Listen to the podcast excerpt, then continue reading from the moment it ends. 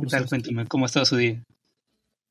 Eh, muy bien, pues de hecho, ahorita estábamos, por eso estamos juntos, porque estábamos grabando unas cosas, pero ya, ya terminamos. Ahí vamos, eh, perdón, y, tuve que algo rápido. Y pues sí, un poquito eh, lleno de, de, actividades el día, pero muy bien.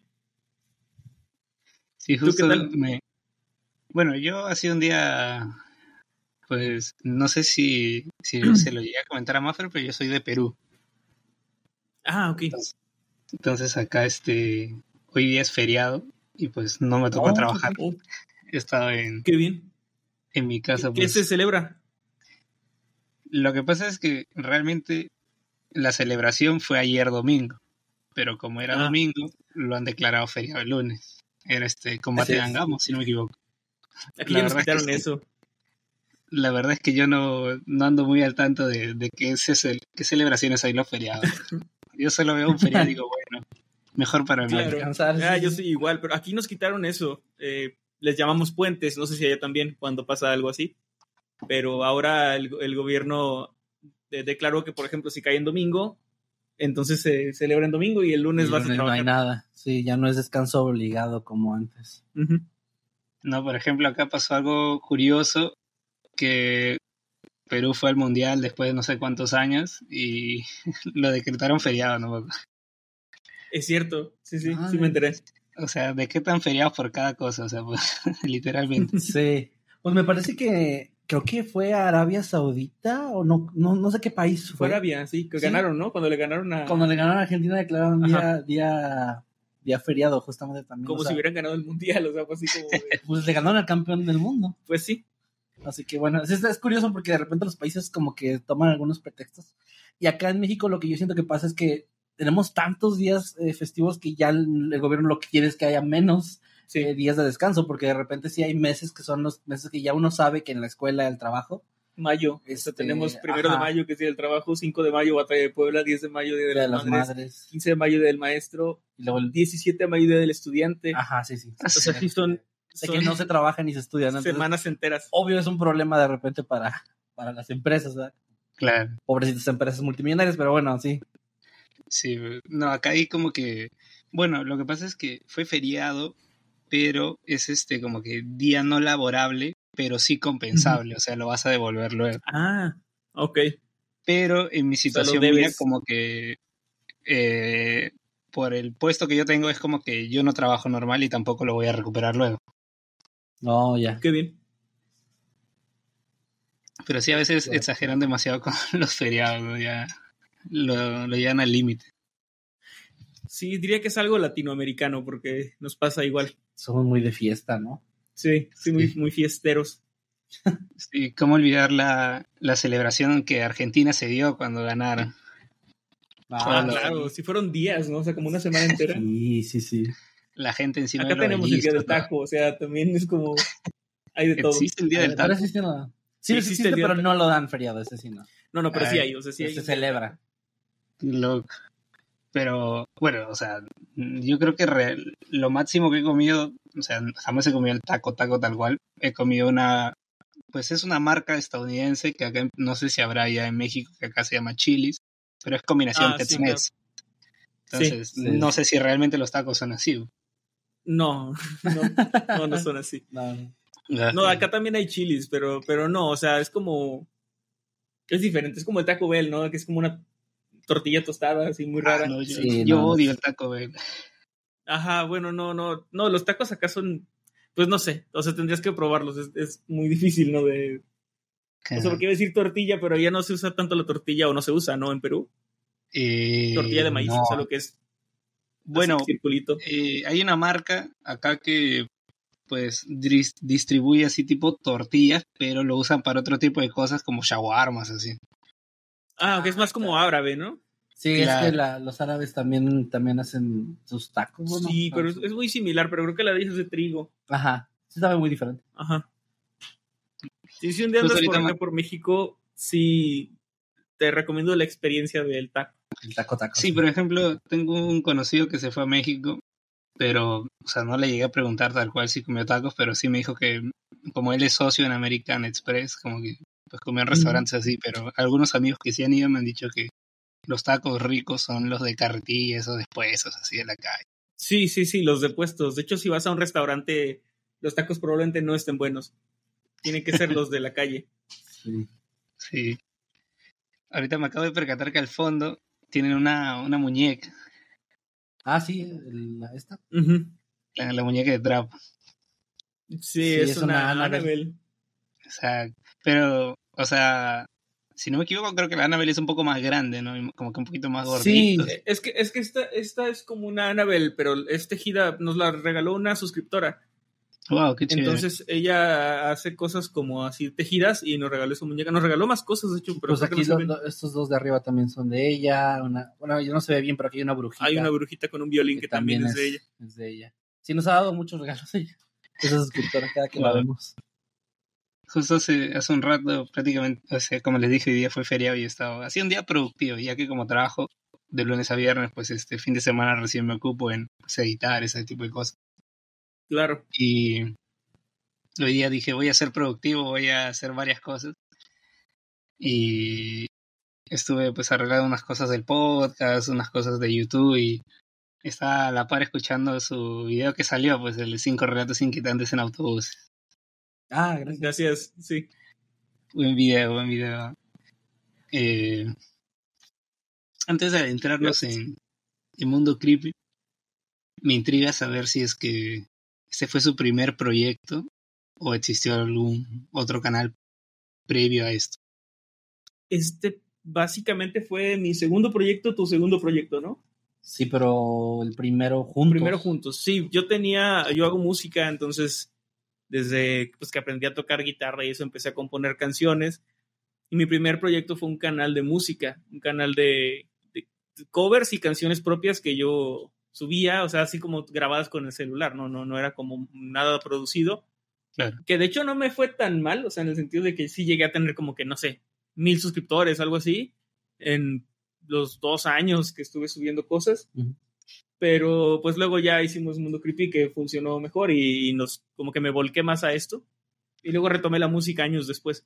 Sí, en mi caso fue un canal que hice con unos amigos que eran vecinos míos de ese entonces, que era un canal de comedia, entre comillas, porque era humor muy de, de un niño, de un adolescente de 14 años, ¿no?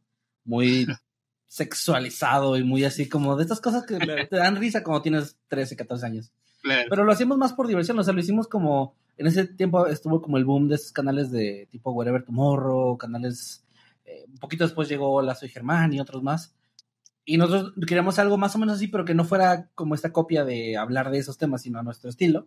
Y bueno, ahí estuvimos unos, que fue? Sí, como un año que estuvimos haciendo videos. Y hasta que uno de mis amigos este, le dio pena, que maduró muy rápido. y borró todo, entonces lamentablemente ese canal se, se quedó ahí en un limbo donde Hay ya... fragmentitos, ¿no? Hay un canal secundario que teníamos donde había como bloopers y cosas así, como lo poquito que se pudo rescatar, pero todo lo demás se borró, entonces de ahí ya no, pues ya no hice nada, simplemente me quedé sin hacer videos hasta que ya tuvimos la idea del mundo creepy. Wow, qué loco, ¿eh? Justo la semana pasada estuve hablando con un creador de contenido también este mexicano, Diefua, no sé si lo conozcan. No, no Creo lo que no, ¿eh? Este, bueno, también hace así, bueno, él más como que se enfoca a reseñas de películas así de terror. Ah, ok. Y justo eh, recordamos un poco esta, esta época, ¿no? De, de antes de que la gente hacía sus sketches, todo, ¿no? Y Sí, re- yo me acuerdo, veía mucho, y ha pasado, ¿no? De que esa gente que hacía esos videos, yo recuerdo cuando estaba en el colegio en secundaria veía los videos de Alex Stretch, que hacía los Mm, mente ah, sí. abierta, todo eso, y ahora ha eliminado todos sus videos y ha intentado cambiar todo su contenido porque pues ya no se siente identificado, ¿no? Con lo que era. Es el problema de empezar muy joven. O sea, nosotros igual en el mundo creepy empezamos a los 18, 19. Más o menos. que no es así como, wow, súper joven, ya éramos adultos, ya podíamos votar. Pero realmente a los 18 tampoco tienes como la mentalidad así súper adulta. Y si hay cosas, no te voy a decir que me da pena, pero sí hay cosas que yo hubiera hecho diferentes ahora, con, con lo que sé ahora, con lo que pienso ahora. Y, y sí, o sea, yo siento que tener mucho tiempo en esto inevitablemente te hace mirar para atrás y sentir un, poqui- un poquito de pena en ocasiones. También depende del contenido, porque el humor creo que es de las cosas que no, no tienden a, a tener como mucha... No envejecen vigencia, bien, ¿no? Sí, envejecen un poco mal. O sea, el humor va cambiando para todos, creo. Sí. Y, y sí, algo que, como decía ahorita, algo que te da risa a los 13 años, ya a los 25 ya dices, bueno, tal vez... Incluso como que lo pena que ajena. le da risa al mundo. Porque, te digo porque me han salido estos recuerdos horribles de Facebook. Que algunos los comparto, otros sí me dan cringe. Y, yo, yo sí he borrado cosas. también. y de repente digo, no quiero que nadie vea esto. Sí, sí. Pero, por ejemplo, me salió hace poco, ese no lo compartí porque se me hizo X, pero era un meme de esos de Yao Ming. O sea, que lo publiqué que en 2011. Memes. Y era un meme de cómo te fue en el examen. Y decía, bien, me sabía el nombre y la fecha. Y ¿Ya? ese era el chiste. Ajá. Wow, ok. Y obviamente eso me daba risa en su momento, ¿no? Pero ahora es como, también los memes se han vuelto una cosa súper extraña con muchas capas y no sé, pero, pero sí, o sea, y, y no era como que a mí me diera risa, era, eso le daba risa a casi todo el mundo Sí. en esa época. Sí, era la comedia. de ese- ah, eh, Como ahorita, los memes que salen ahorita van a dar eh, vergüenza en 10 años, o pena, sí. 15, o 15, o menos, a lo mejor el otro año ya. Pero, ajá, No, Es todo sí, James, James es eterno. James es eterno. es bueno. sí, suele pasar, ¿no? De que igual cuando uno ve sus fotos de adolescente y ve cómo se vestía, dice, wow, ¿cómo, cómo Sí. puede andar así? Sí, los vergüenza. peinados, ¿no? Sí, no, pero es, es el paso de los tiempos, pues, ¿no? Las cosas cambian, todo cambia y cosas que antes te daban risa, pues lastimosamente hoy en día es muy funable, ¿no? sí, totalmente. Totalmente, sí, sí, sí. También así, hace tiempo me vi una entrevista que le habían hecho al bananero y él como decía que pues Oh, sí. su contenido ha tenido que adaptarlo un poco, cambiar un poco su humor, pero aún así manteniendo su esencia, ¿no? Pero claro, o sea, todo lo que él decía antes ya no lo puede decir tan libremente actualmente. Pues de ¿no? hecho se, se hizo una, o sea, revivió como el bananero.com para eso, ¿no? Tengo entendido que Para a subir- poder subir los a subir sus videos así sin censura y sin nada, nada así como estaban, para quien los quiera ver ahí, porque en YouTube Claro. y otras plataformas ya son insubibles. No, sí, YouTube ya con los años ha vuelto mucho más estricto, ¿no? Con lo que puedes subir, lo que puedes decir, o incluso hasta la miniatura que puedes poner en tu video, ¿no? O sea, Sí, es- 100%. Es increíble cómo YouTube hoy en día es más restrictivo con lo que puedes publicar que lo que hacen, dicen y muestran en la televisión o en la radio, al menos Sí. aquí en México. Ya es súper común em, escuchar en programas de radio groserías o cosas incluso leves, pero sí escuchas.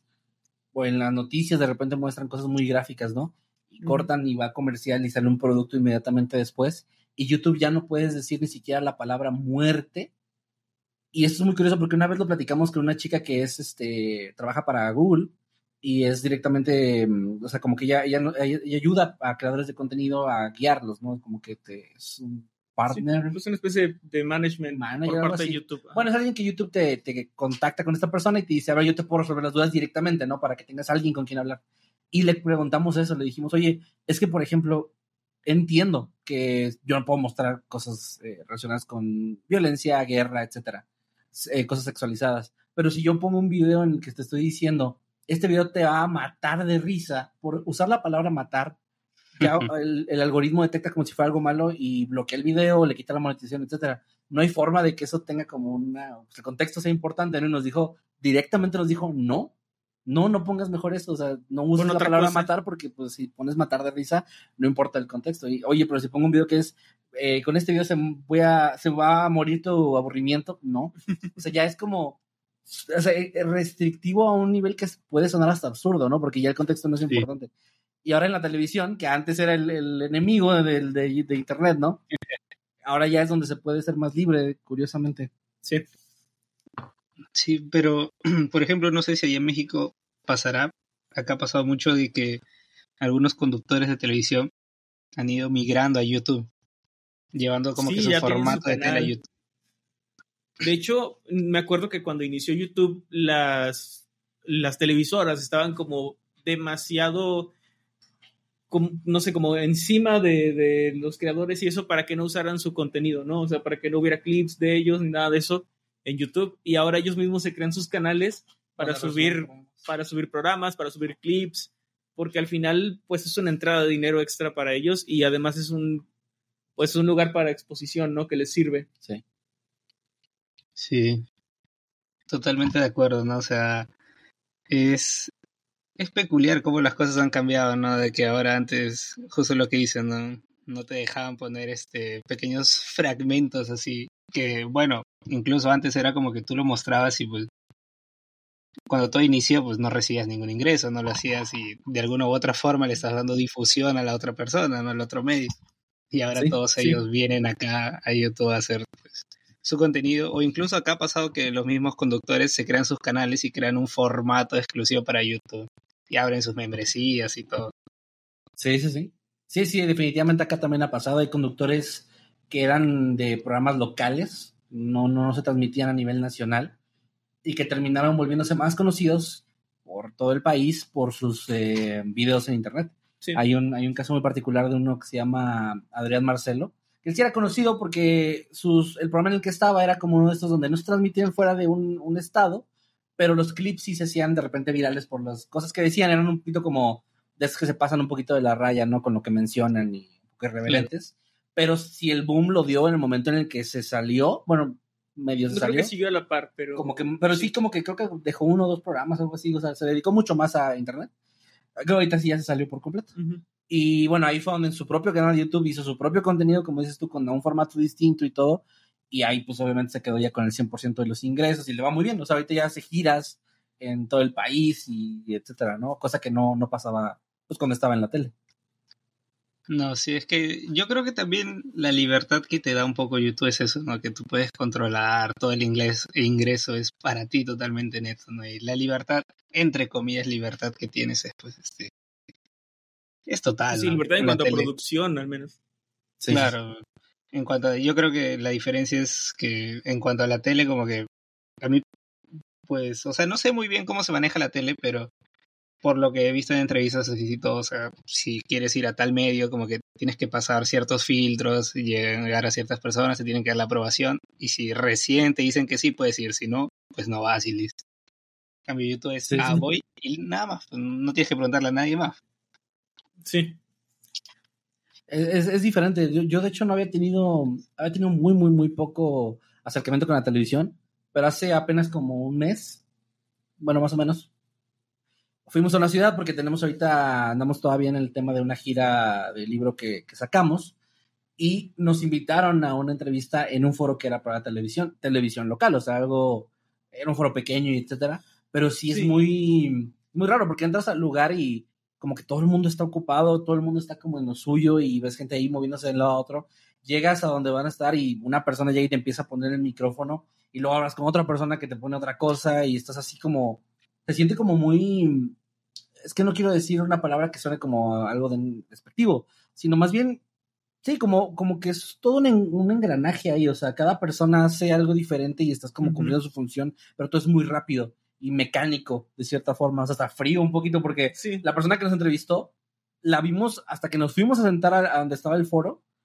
y de repente llegó y, ah, hola, soy tal persona y empezamos en dos minutos, ¿no? O sea, sí, platicamos así como ya inmediato. Sí, sí. Y de hecho también al terminar la entrevista fue, pues, muchas gracias los chicos de Mundo Creepy y adiós, corte y luego fue un, ah, eh, muchas gracias y ya nos estaban llevando así de que para el otro, otro set, ¿no? Ajá, ya va. como que, ay, gracias por la entrevista y... Sí, no, no, es, como que todo muy rápido y los tiempos que manejan son así también, o sea, ahí pues obviamente hay un montón de gente involucrada y es, es diferente, pero sí se siente raro porque cuando hemos estado con otros creadores de contenido, incluso en sus espacios, o sea, que hemos llegado eh, físicamente a visitarlos, pues es todo distinto, ¿no? O sea, aunque haya producción y ves gente detrás de las cámaras y es similar en ese aspecto, se siente todo obviamente mucho más personal, o sea, platicas un rato con la persona, este, te echas un, un, o sea, estás ahí platicando, sí, un café, te tomas algo, luego empiezas a grabar y luego nos, casi siempre nos ha pasado que terminamos de grabar, bueno, y ahora dos horas de plática, ¿no? De que, no, oigan, vamos a cenar a algún lado, o sea, como que es como todo mucho más cercano. Ajá, se siente diferente, se siente muy distinto. Es otro mundo. Sí, bueno, eh, un emoji de café les puedo ofrecer si ese. sí. Muchas gracias. Me da, hay algo que, que me, me llama la atención. A veces pasa que algunos canales, cuando inician, pues hacen contenido y luego dicen como que este contenido ya no encaja y lo o lo elimina o lo ponen este en privado. El video de la mujer entre el maizal, ¿de verdad es su primer video?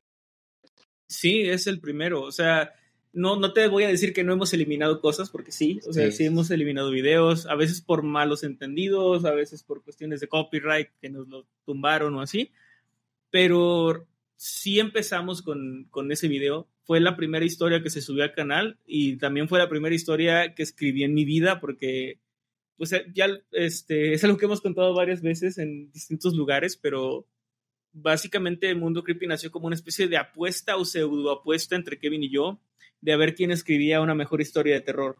Entonces yo escribí La mujer entre el maizal, él escribió una que se llama Yo no lo hice y la idea era subirlas a YouTube y ver dentro de 10 años a ver cuál llegaba a 100, sus, a 100 este, vistas, ¿no? Era así como algo súper normal, o sea, muy personal, pero mm, sorpresivamente le fue muy bien al primer video, o sea, nuestro primer video, para los parámetros de ser un canal con cero suscriptores, cero publicidad y cero todo, le fue bien, llegó como a mil vistas en una semana, que era un montón, o sea, en ese tiempo era así como de, Claro. de no manches, mil vistas Sí, sin... Como contexto, o sea, nuestros canales, eh, los que te platicamos antes, bueno, yo el video que más vistas tuvo fue uno de 400 vistas. Ajá. Y fue porque en el video nosotros hablábamos de un video que ahí en la ciudad en la que vivíamos se hizo viral. De una chica que hizo como un, ya sabes, como estas personas que hacen un, algo chistoso y se vuelve viral, ¿no? Y Claro. hablé de eso y creo que por eso llegó a tanta gente, entre comillas, pero para mí Sí. 400 era, ya era una locura y decía, no manches, es mucha gente. Entonces cuando llegó acá a 1000, era, eran números Y- impresionantes. Y verdad. faltaba, porque aparte no subimos las dos historias juntas, subimos esa historia y el trato era que en una semana subíamos la otra, ¿no? Sí. Y cuando vimos que a las dos les empezó a ir muy bien y que luego ya teníamos suscriptores y luego ya teníamos gente comentando. Y nos preguntaban como que para cuándo la siguiente, ¿no? Y, y recuerdo muy bien que, que dijimos, bueno, a ver, ya escribimos una, podemos escribir dos, ¿no? Entonces nos pusimos a escribir otra y ya en ese momento tampoco lo vimos ni como trabajo ni como ganar dinero. Y eso que en aquel momento YouTube te dejaba monetizar desde el día uno. O Sí, sea, sí se dejaba. desde el primer momento tú ya Pero lo tenías que activar y no lo, no lo sabíamos. No, no, no, no sabíamos, no estaba activado el inicio, pero sí se podía. Entonces no lo veíamos ni como por dinero ni por nada, simplemente lo empezamos a hacer y luego fue como una bola de nieve que ya no se detuvo y, y, pues terminó convirtiéndose en, en nuestro pues proyecto más grande y en nuestro sustento principal económico. De hecho, de cierta forma, ese primer, esos primeros videos, porque es como que el canal tiene un primer video, pero, pero realmente pues fueron los dos se hicieron a la par, no nada más Sí. que uno se subió primero y el otro después por, por razones del destino. Es, es raro porque sí he sabido mucho de creadores que borran esos primeros videos por cualquier razón, ¿no? Tal vez temas de copyright, tal vez que les da pena, etcétera. Y no es que nosotros estemos súper orgullosos de esos primeros dos videos como No, Vaya, yo no, yo no a alguien que le quisiera mostrar de qué va Mundo Creepy, no le mostraría ninguno de esos videos. Pero es como también bonito porque ahora vemos hacia atrás y se ve esa evolución, o sea, sentimos esa evolución en la forma de escribir. Ujú. Diría que de narrar, pero es que usamos además el tema este de loquendo, ni siquiera nuestras voces, entonces no, ni siquiera estábamos narrando. Pero vaya, to- la miniatura, la edición, yo de vez en cuando vuelvo a ir a esos videos y me da risa. Ahora ya me, me causa gracia ver esa edición muy básica, el hecho de que las imágenes no las editábamos para nada, era así como se bajaba de internet, así así se ponía en el editor sin nada, y la música que usábamos genérica, etcétera, ¿no? Es como, más se ha, se ha vuelto como ese, ese emblema bonito de, mira, pues así empezamos y así estamos ahora, ¿no? Cada, cada que volteamos a ver eso. Creo que lo vemos como una cápsula de tiempo, ¿no? Algo así, sí, sí, sí. Y mira, qué curioso que dicen que querían ver en 10 años cuál llegaba a los 100k. ¿no? Y Sí, yo sí. no lo hice, fue el que llegó, el que pasó. ¿no? Sí, ganó. Sí, justo no, no me acuerdo que estábamos en alguna ocasión grabando. era la en apuesta? un- en un directo. No, no había ninguna apuesta, o sea, era, era un tema de... O sea, la apuesta era esa. la apuesta era quien gana. Es que mira, lo no que teníamos pasó... dinero. o sea, No, no había, no había dinero para gastar en apuestas. Lo que pasó fue que en esa época éramos muy fans de las creepypastas. O sea, súper, súper fans. O sea, nos hicimos muy fans de... Yo siempre he sido fan del terror por mi mamá, que veíamos películas de terror así eh, en la, a la madrugada, ¿no? Poníamos dos, tres películas seguidas y era algo que me encantaba. Entonces, cuando llegué al formato de las creepypastas, me gustó porque era algo ligero. Yo, yo no soy muy bueno para la lectura, o sea, libros reales me tardo mucho, me doy mi tiempo. Y las creepypastas era algo que leía hace 5, 10, 15 minutos y era muy extensa. Claro. Entonces me gustó mucho el formato y me hice muy fan, Emanuel también por su parte. Y lo que pasó fue que nos dimos cuenta de estas fórmulas que había en esa época, ¿no? Los episodios perdidos de caricatura, Cartucho el cartucho maldito. maldito, que compraste en un, en un bazar y que, que era un juego, pero venía escrito con un plumón o con un, no sé, Y que el vendedor que te lo está vendiendo te dice que no lo compres, pero Sí. para que lo pone a la venta. Y, y todo eso era la misma historia, pero lo- y así lo platicábamos. Es que es la misma historia, es como una receta en la que nada más cambias eh, y pones ahora Bob Esponja, y ahora pones eh, Billy Mandy, y ahora pones. Picapiedra o Sonic o lo que sea, y es exactamente Billy igual. Mandy. Y de ahí fue donde surgió esta idea. Bueno, Emanuel fue el que me dijo de que se te, hacía- se te hacía repetitivo. Sí. Y como somos amigos de hace muchos años y nos llevamos un poco pesado, pues yo mi respuesta fue así de, pues a ver, tú escribe algo mejor. O sea, si tú crees que eso está muy mal, a ver si tú puedes. Y lo hiciste. Sí. Y luego yo dije, oye, si él puede, yo también, ¿no? Así como creo que yo también podría. Yo escribí la mía, Emanuel escribió la suya. Y Que en ese momento la idea era como yo pasarte el texto y que me dijeras. En- en si Word, gustaba, así. ¿no? Sí, sí, sí. ya. Pero ahí fue donde nos surgió la idea de, oye, a ver, vamos a ponerla en alguna plataforma, ya conocíamos YouTube, y, ahí, y de ahí fue, surgió esta, este reto, ¿no? De a ver cuál llega a más, a más visitas en, pues, en 10 años o en quién sabe cuánto tiempo, solamente por el cuestión del ego, de sentir que le ganamos al otro y ya. Eso era todo, sí. Era todo, realmente. El libro. Sí, sí, Y es justo ahorita que lo mencionan, en su canal le exploran pues temas bastante tétricos, por así decirlo. ¿no? ¿Qué, qué fue lo que los que les inspiró a crear contenido relacionado a esto? Pues precisamente el, el amor que teníamos a las creepypastas y al género de terror, nunca fuimos, o al menos yo de niño no era como tan consumidor de terror. Fue algo, un gusto que adquirí ya más en mi pubertad, adolescencia. Pero sí, sí me gustaban mucho los cuentos cortos, las creepypastas y eso. Y pues de ahí nació el, el amor por eso. Realmente creo que, creo que viene solo de ahí, porque ni Kevin ni yo hemos tenido como tal experiencias paranormales tampoco somos como muy creyentes de cosas como pues brujería y así, ¿no? Como tan esotéricos, digamos, no somos tan espirituales, creo que es la palabra que busco. Entonces viene más como de, de un amor a las historias o a los conceptos. Creo que eso es lo que nos animó principalmente. Sí. Y justo me acaban de, de cancelar y una pregunta. ¿eh? Una pregunta que te di. ¿Por qué? No, porque dice que no les ha pasado nada paranormal. Pero bueno. Ah, bueno, Kevin tiene algo. Sí, yo, yo tengo, leve. tengo, tengo algo. Si quieres, Ya, no, pero cuando nos vayas a la pregunta, te- Claro, ahorita para más adelante. Justo ahí, yo sí recuerdo mucho de niño haber visto muchas películas de terror. Yo crecí vi- viendo, pues supongo que en México también habrá ese típico canal que te pasaba películas así en la noche. Claro. Y Mi, abue- mi abuela me cuidaba, se iba, me dejaba encerrado en su departamento y yo viendo Chucky, Viernes 13, Pesadilla en Elm Street. Y Sí, claro. crecí mucho eso y recuerdo que incluso mi papá de niño me hizo ver El Títere, Hostal, War. y mi padrastro me hizo ver Holocausto Caníbal. Wow. Entonces- No, eso está fuerte. Y lo peor es que cuando yo estaba viendo Holocausto Caníbal estaba, estaba enfermo, pues estaba con fiebre ardiendo. Entonces yo veía la película así como que medio delirando.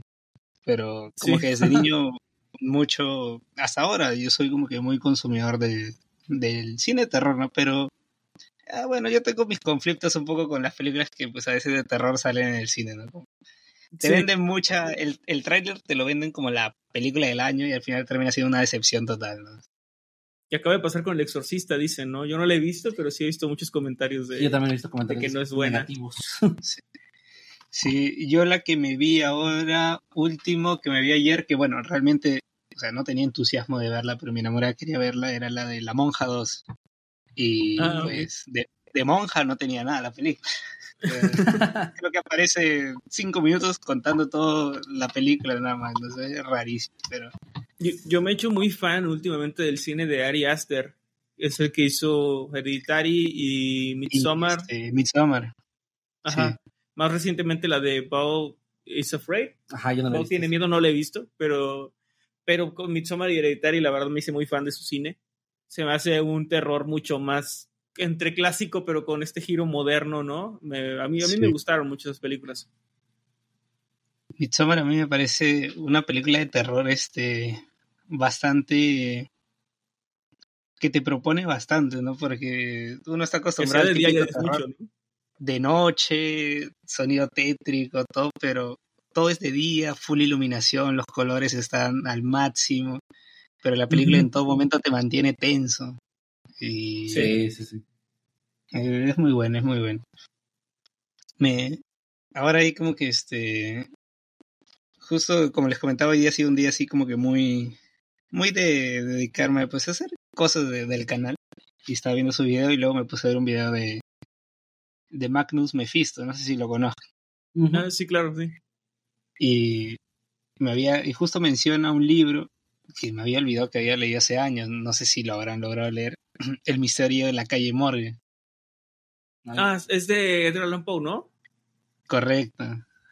Sí, no, o sea, leí el cuento, es que yo tenía de los primeros libros que leí, si no es que el primero de terror, fue una recopilación de cuentos de Edgar Allan Poe y ahí venía esa historia. El corazón del ator y el, poema del cuervo, todo eso. Sí, justo me, me acordé de ese libro que lo, o sea, no sé si lo leí porque quise o porque en el colegio me dijeron tienes que leer este libro para hacer un resumen, pero ahí me acordé, bueno, yo, o sea, soy una persona que le da un poco de flojera leer, aparte cuando son libros de pues, más de 200 páginas, ves un tomo grande y dices que flojera, ¿no? Y de casi 200 Mejor para eso, o, la típica que dices, me espero que hagan la adaptación de cine y ya la veo ahí. o me veo un video ahí donde lo resuman y listo. Pero sí me acuerdo bastante de... En secundaria me gustaba leer muchos libros y mi mamá me compraba así libros de, de crímenes y ese tipo de cosas porque me llamaba bastante la atención. Y ya de ahí dejé de leer como que por muy buen tiempo, ¿no? Pero es interesante eso, o sea, no sé si a ustedes les habrá pasado de que cuando leen es la sensación que te da es como que diferente, ¿no? Porque tu mente está trabajando, te, te imaginas todo lo que puede estar sucediendo, ¿no? Y cada persona lo imagina a su manera, ¿no? Sí. Sí, la, lectura de terror tiene algo muy especial. Yo creo que es difícil, por eso, por eso creo que las adaptaciones de libros de terror a películas no siempre funcionan muy bien. Y cuando funcionan, normalmente no están tan al pie de la letra a lo que el libro originalmente te, mostraba, ¿no? Porque por ejemplo, algo muy, un, ejemplo muy conocido es el libro del resplandor. Yo primero vi la película cuando era niño, la vi por partes y ya luego leí el libro y le volví a ver la película y ya me di cuenta de todas las diferencias. Y la verdad es que yo creo que una adaptación muy fiel del libro no hubiera funcionado porque sí tiene momentos el libro que eh, en la lectura y estar ahí como en esta inmersión te puedes imaginar y te puede dar miedo o, o ser inquietante, lo que tú quieras, pero ya cuando lo pones en video, en imagen, puede resultar ridículo, como esta parte de los animales este, de, laberinto, ¿no? De laberinto, sí, que son este, figuras hechas con, ¿cómo se llama? Arbustos. Arbustos, gracias. Sí, o sea, esta parte es como que sí me lo imagino y sería como muy, muy ridículo verlo en, pantalla. Entonces, creo que sí fue una mejor elección lo que terminó pasando en la película. Entonces, hay momentos ahí que yo digo, bueno, funciona bien el texto y además siento que hacer asustar a alguien en texto es muy difícil y muy diferente a, en una película, porque si bien, claro.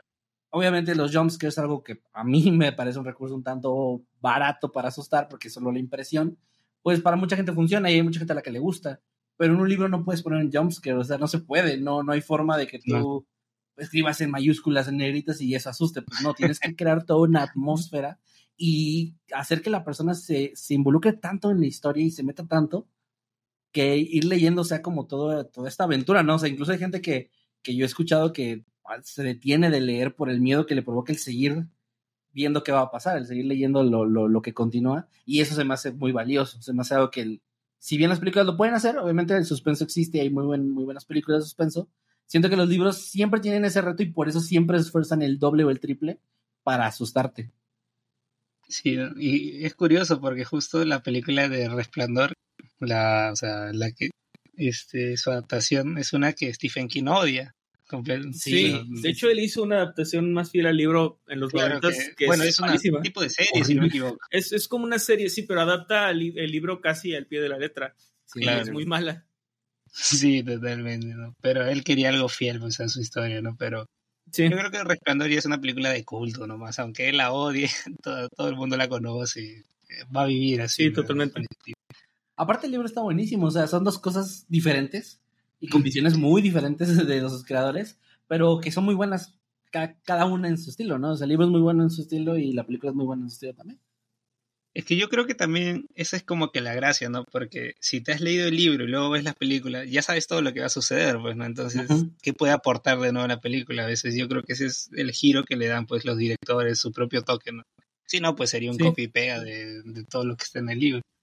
Sí, que es lo que de repente la gente que quiere adaptaciones muy fieles no entiende, que a veces o no se traduce bien de un medio a otro, o pues también le quitas un poco pues la, el toque de ese director, o sea, ¿de qué sirve que haya un director ahí, eh, un guionista, si lo que van a hacer es un, como dices tú, un copy-paste, y vas a ver lo mismo que ya viste en ese libro, en ese videojuego, lo que sea, o incluso en remakes también pasa, Sí, que la gente dice, Sí. ah, es que este remake me gustó porque no es igual.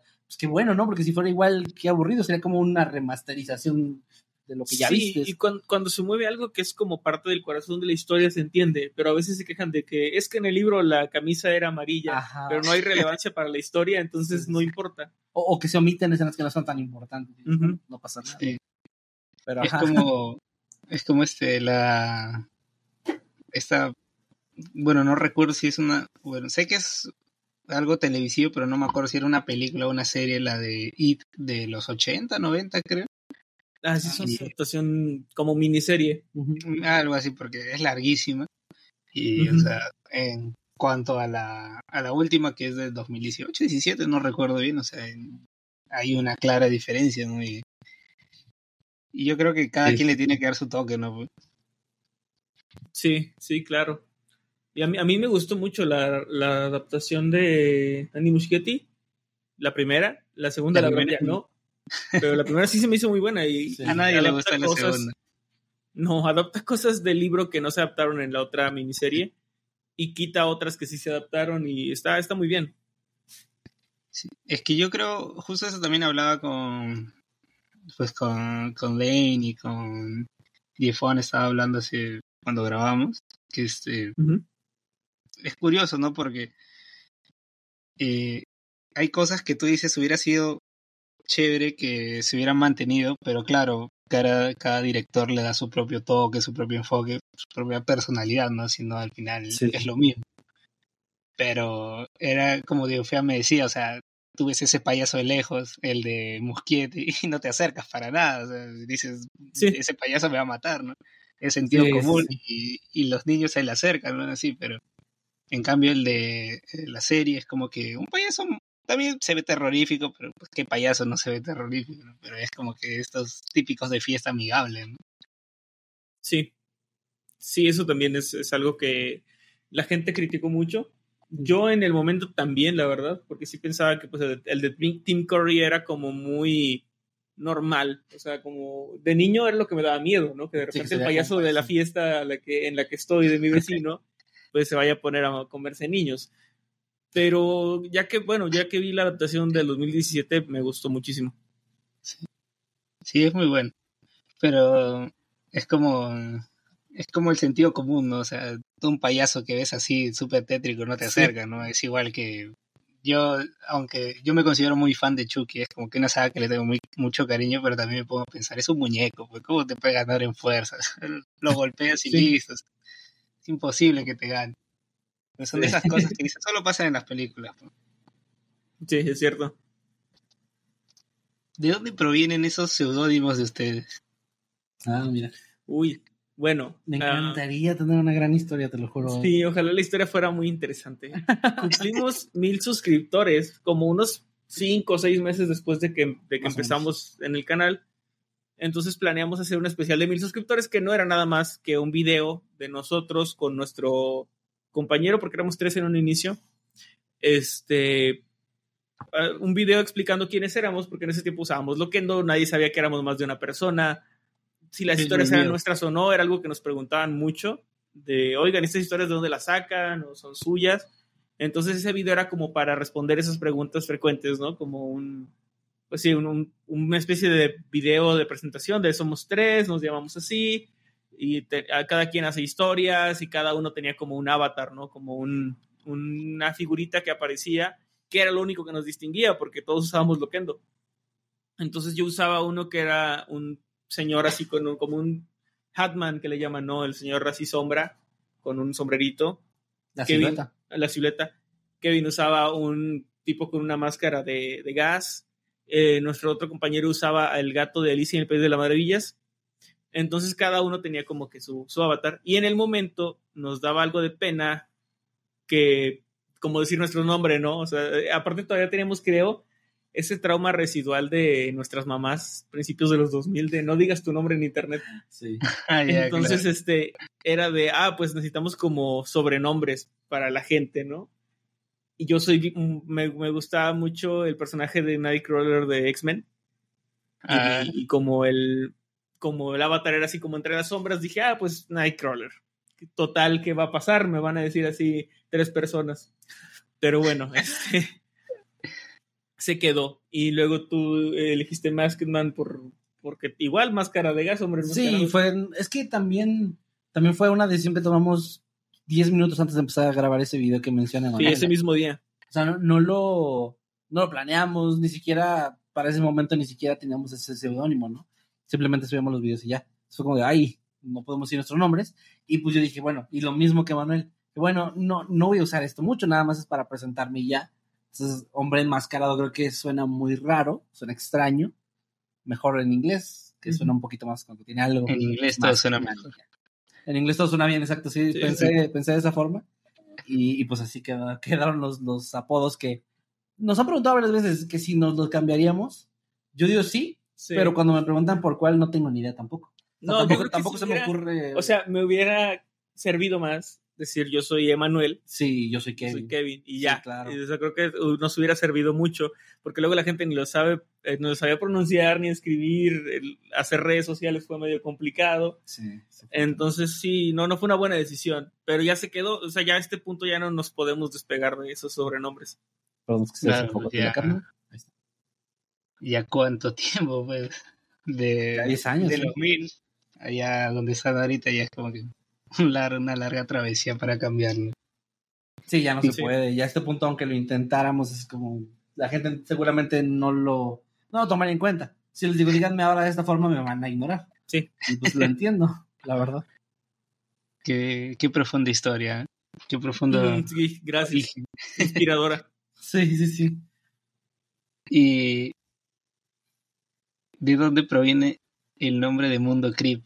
Así se llamaba el canal cuando Uy, esa es inició. otra gran historia. Bueno, esa, esa tuvo un poquito más de pensamiento. Bueno, dijimos, a ver, pues vamos a hacer un canal donde subimos estas historias, no lo podemos dejar sin nombre. ¿Cómo le ponemos? Dijimos, ah, pues algo así de creepypastas, ¿no? De creepy. Y era como que, ah, bueno, no sé, pues el, el mundo de las creepypastas. Eh, nada, soy feo.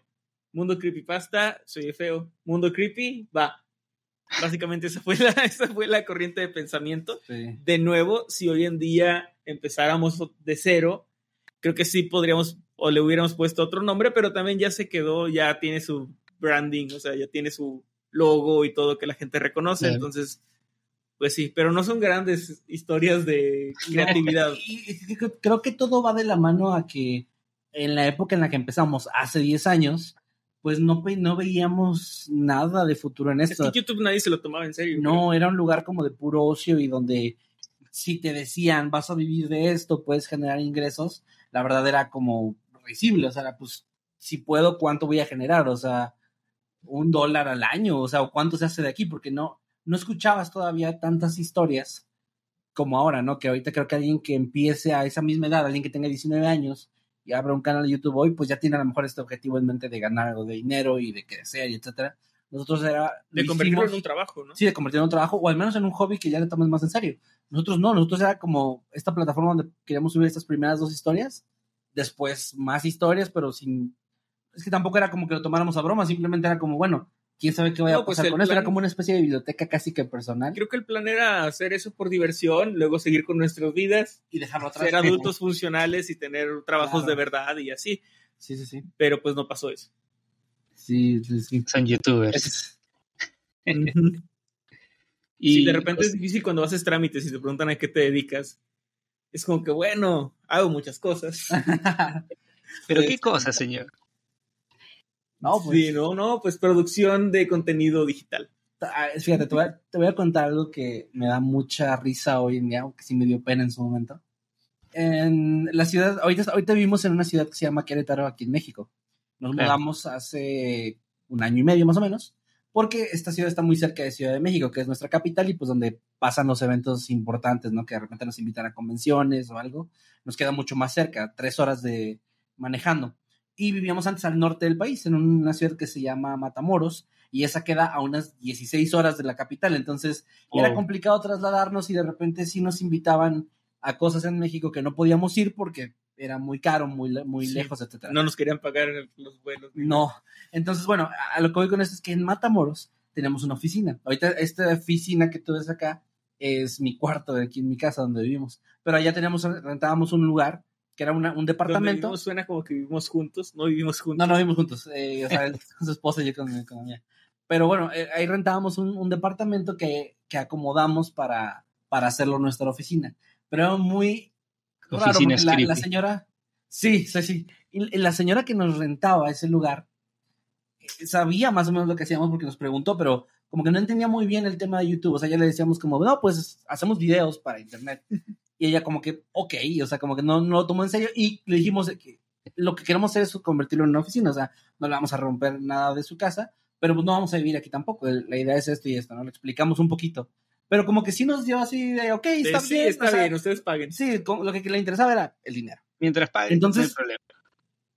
En alguna ocasión, ella nos fue a ver porque ella, ella iba personalmente a, a colectar el, el- La renta. el dinero de la renta. Y en una ocasión, sí me acuerdo que me dio mucha risa porque en ese tiempo ya tenemos staff, ya tenemos varias personas trabajando con nosotros.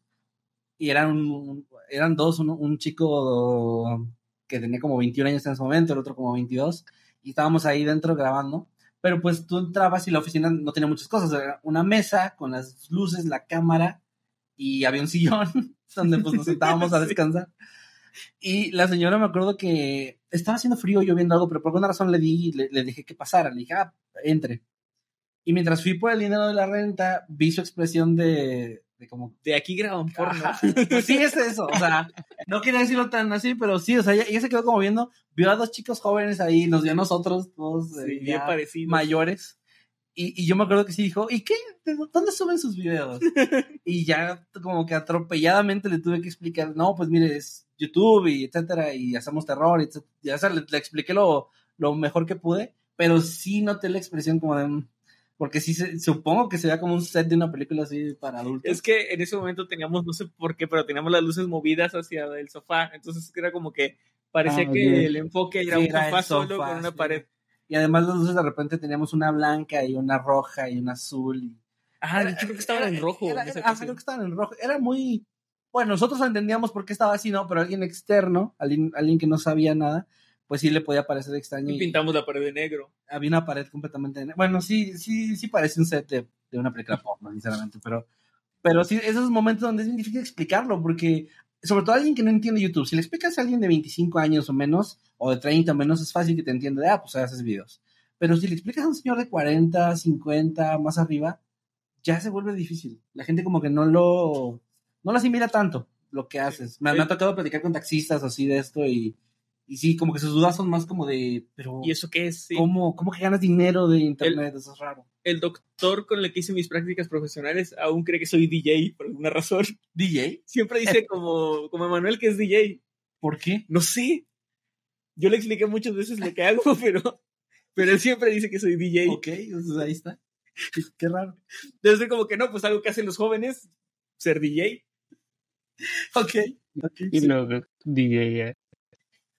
Y justo habían comentado que cuando inician eran tres. Ah, sí.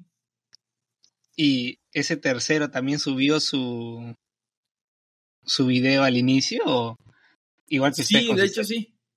Eh, Es que él, él era amigo de Kevin y pues lo invitamos, o sea, Bueno, él, él quiso participar, o sea, más Sí, bien fue- sí, lo, lo que pasa es que en el momento en el que Manuel escribe la primera historia de la, la mujer entre el maizal, me la envía en texto, yo la compartí, pues esa era la naturaleza de las creepypastas, ¿no? Compartir las historias. Yo la compartí con este amigo y le dije que yo iba a hacer una también. Le dije, yo también voy a crear una. Y Emanuel me dijo que deberíamos crear un canal y subirlas en algún lado. Entonces él como que hizo lo mismo que yo, ¿no? De que se lo tomó a reto, de que, ah, pues yo también puedo. sí, pues y me tenía como envió- esa inquietud de, Sí, de crear cosas. Ajá. Entonces él me envió un texto de que, mira, escribí esto, ¿qué te parece? Y esa fue la tercer, el tercer video del canal. Y ya lo No, leí, se lo mandé a. Manuel. Ajá. Eh, no, no, no. La puerta que no se debe abrir. Sí. La puerta que no se debe abrir. Creo que, creo que ese sí ya no está. Es que, No, de no hecho, está. fue parte también de cuando ya no estaba en el canal, pues sí quitamos el contenido, lo pusimos en privado, creo, para no estar nosotros monetizando contenido sí, sí, que sí. no es nuestro, o sea, que no es de nuestro trabajo. Sí. ¿no? Sí, sí, exactamente. No queríamos. Pues, Para evitar día- problemas, ni siquiera estábamos, creo que monetizando chido, pero era para evitar problemas a futuro. Sí, porque Claro. la idea, o sea, bueno, YouTube pues así es, ¿no? Es, eh, tú- el video que subiste hace 10 años sigue generando, aunque sea poco, pero sigue generando. Y Sí. no se nos hacía justo, entonces eso sí los, sí los quitamos. Pero bueno, él subió el tercer video y él fue el que me dijo de que, oye, pues si van a hacer el canal, yo me uno, yo también quiero escribir, me esta inquietud de escribir terror. Y ya empezamos, ahora sí que los tres. Y ya después de un tiempo, él tenía como que también sus cosas de su vida muy por su carrera y todo esto, que el tiempo lo, lo tenía muy ocupado. Entonces, mientras Emanuel y yo estábamos muy activos en el canal subiendo contenido, él subía muy de vez en cuando. Hasta que de repente ya dijo, ya, ya se, Mm. sí, ya no, ya no quiso seguir. Eso pasó creo que en menos de un año. eh, Sí, realmente estuvo muy poco tiempo. Y ya, de ahí pues ya nada más nos quedamos Emanuel y yo. Ok. ¿Y cómo es que inicia este interés de ustedes hacia, hacia todo este mundo, no? O sea, claro, yo sé que inicia su gusto hacia el creepypasta, pero ahí es donde inicia su interés hacia todo el mundo de terror o ya venía desde antes. No, pues eh, como te comentaba, creo que en mi caso al menos leí este libro de Edgar Allan Poe, me- como que me llamaba la atención, había estado yo coqueteando con el tema, pero me terminé de, de meter al terror con las creepypastas, aunque también el cine de terror en ese momento ya me estaba llamando la atención. Lo que pasa es que yo de niño sí era medio miedoso. Mi hermana menor era la que le gustaba más el terror y películas así. Y a mí sí me, o sea, no era miedoso de, de que no las viera, más bien no podía evitar sentirme intranquilo en la noche cuando, cuando las veía, ¿no? Y ya luego se, se me quitó cuando crecí y así, pero, pero en- de niño no era como que lo disfrutara tanto. Y ya de adolescente, puberto, me empezó a gustar mucho el, el tema de terror. Pero sí, o sea, creo que sí lo que detonó todo fueron las creepypastas, en mi caso, no sé, el tuyo. Yo, yo, la verdad, me di cuenta, eh, ya en retrospectiva, que, que el terror ha estado presente en mi vida desde muy, muy, muy pequeño, porque te decía, mi mamá es muy fan del terror, pero ella sí es fan del terror malo, o sea, de las películas baratas de terror, de las que te terminan aburriendo o te dan risa.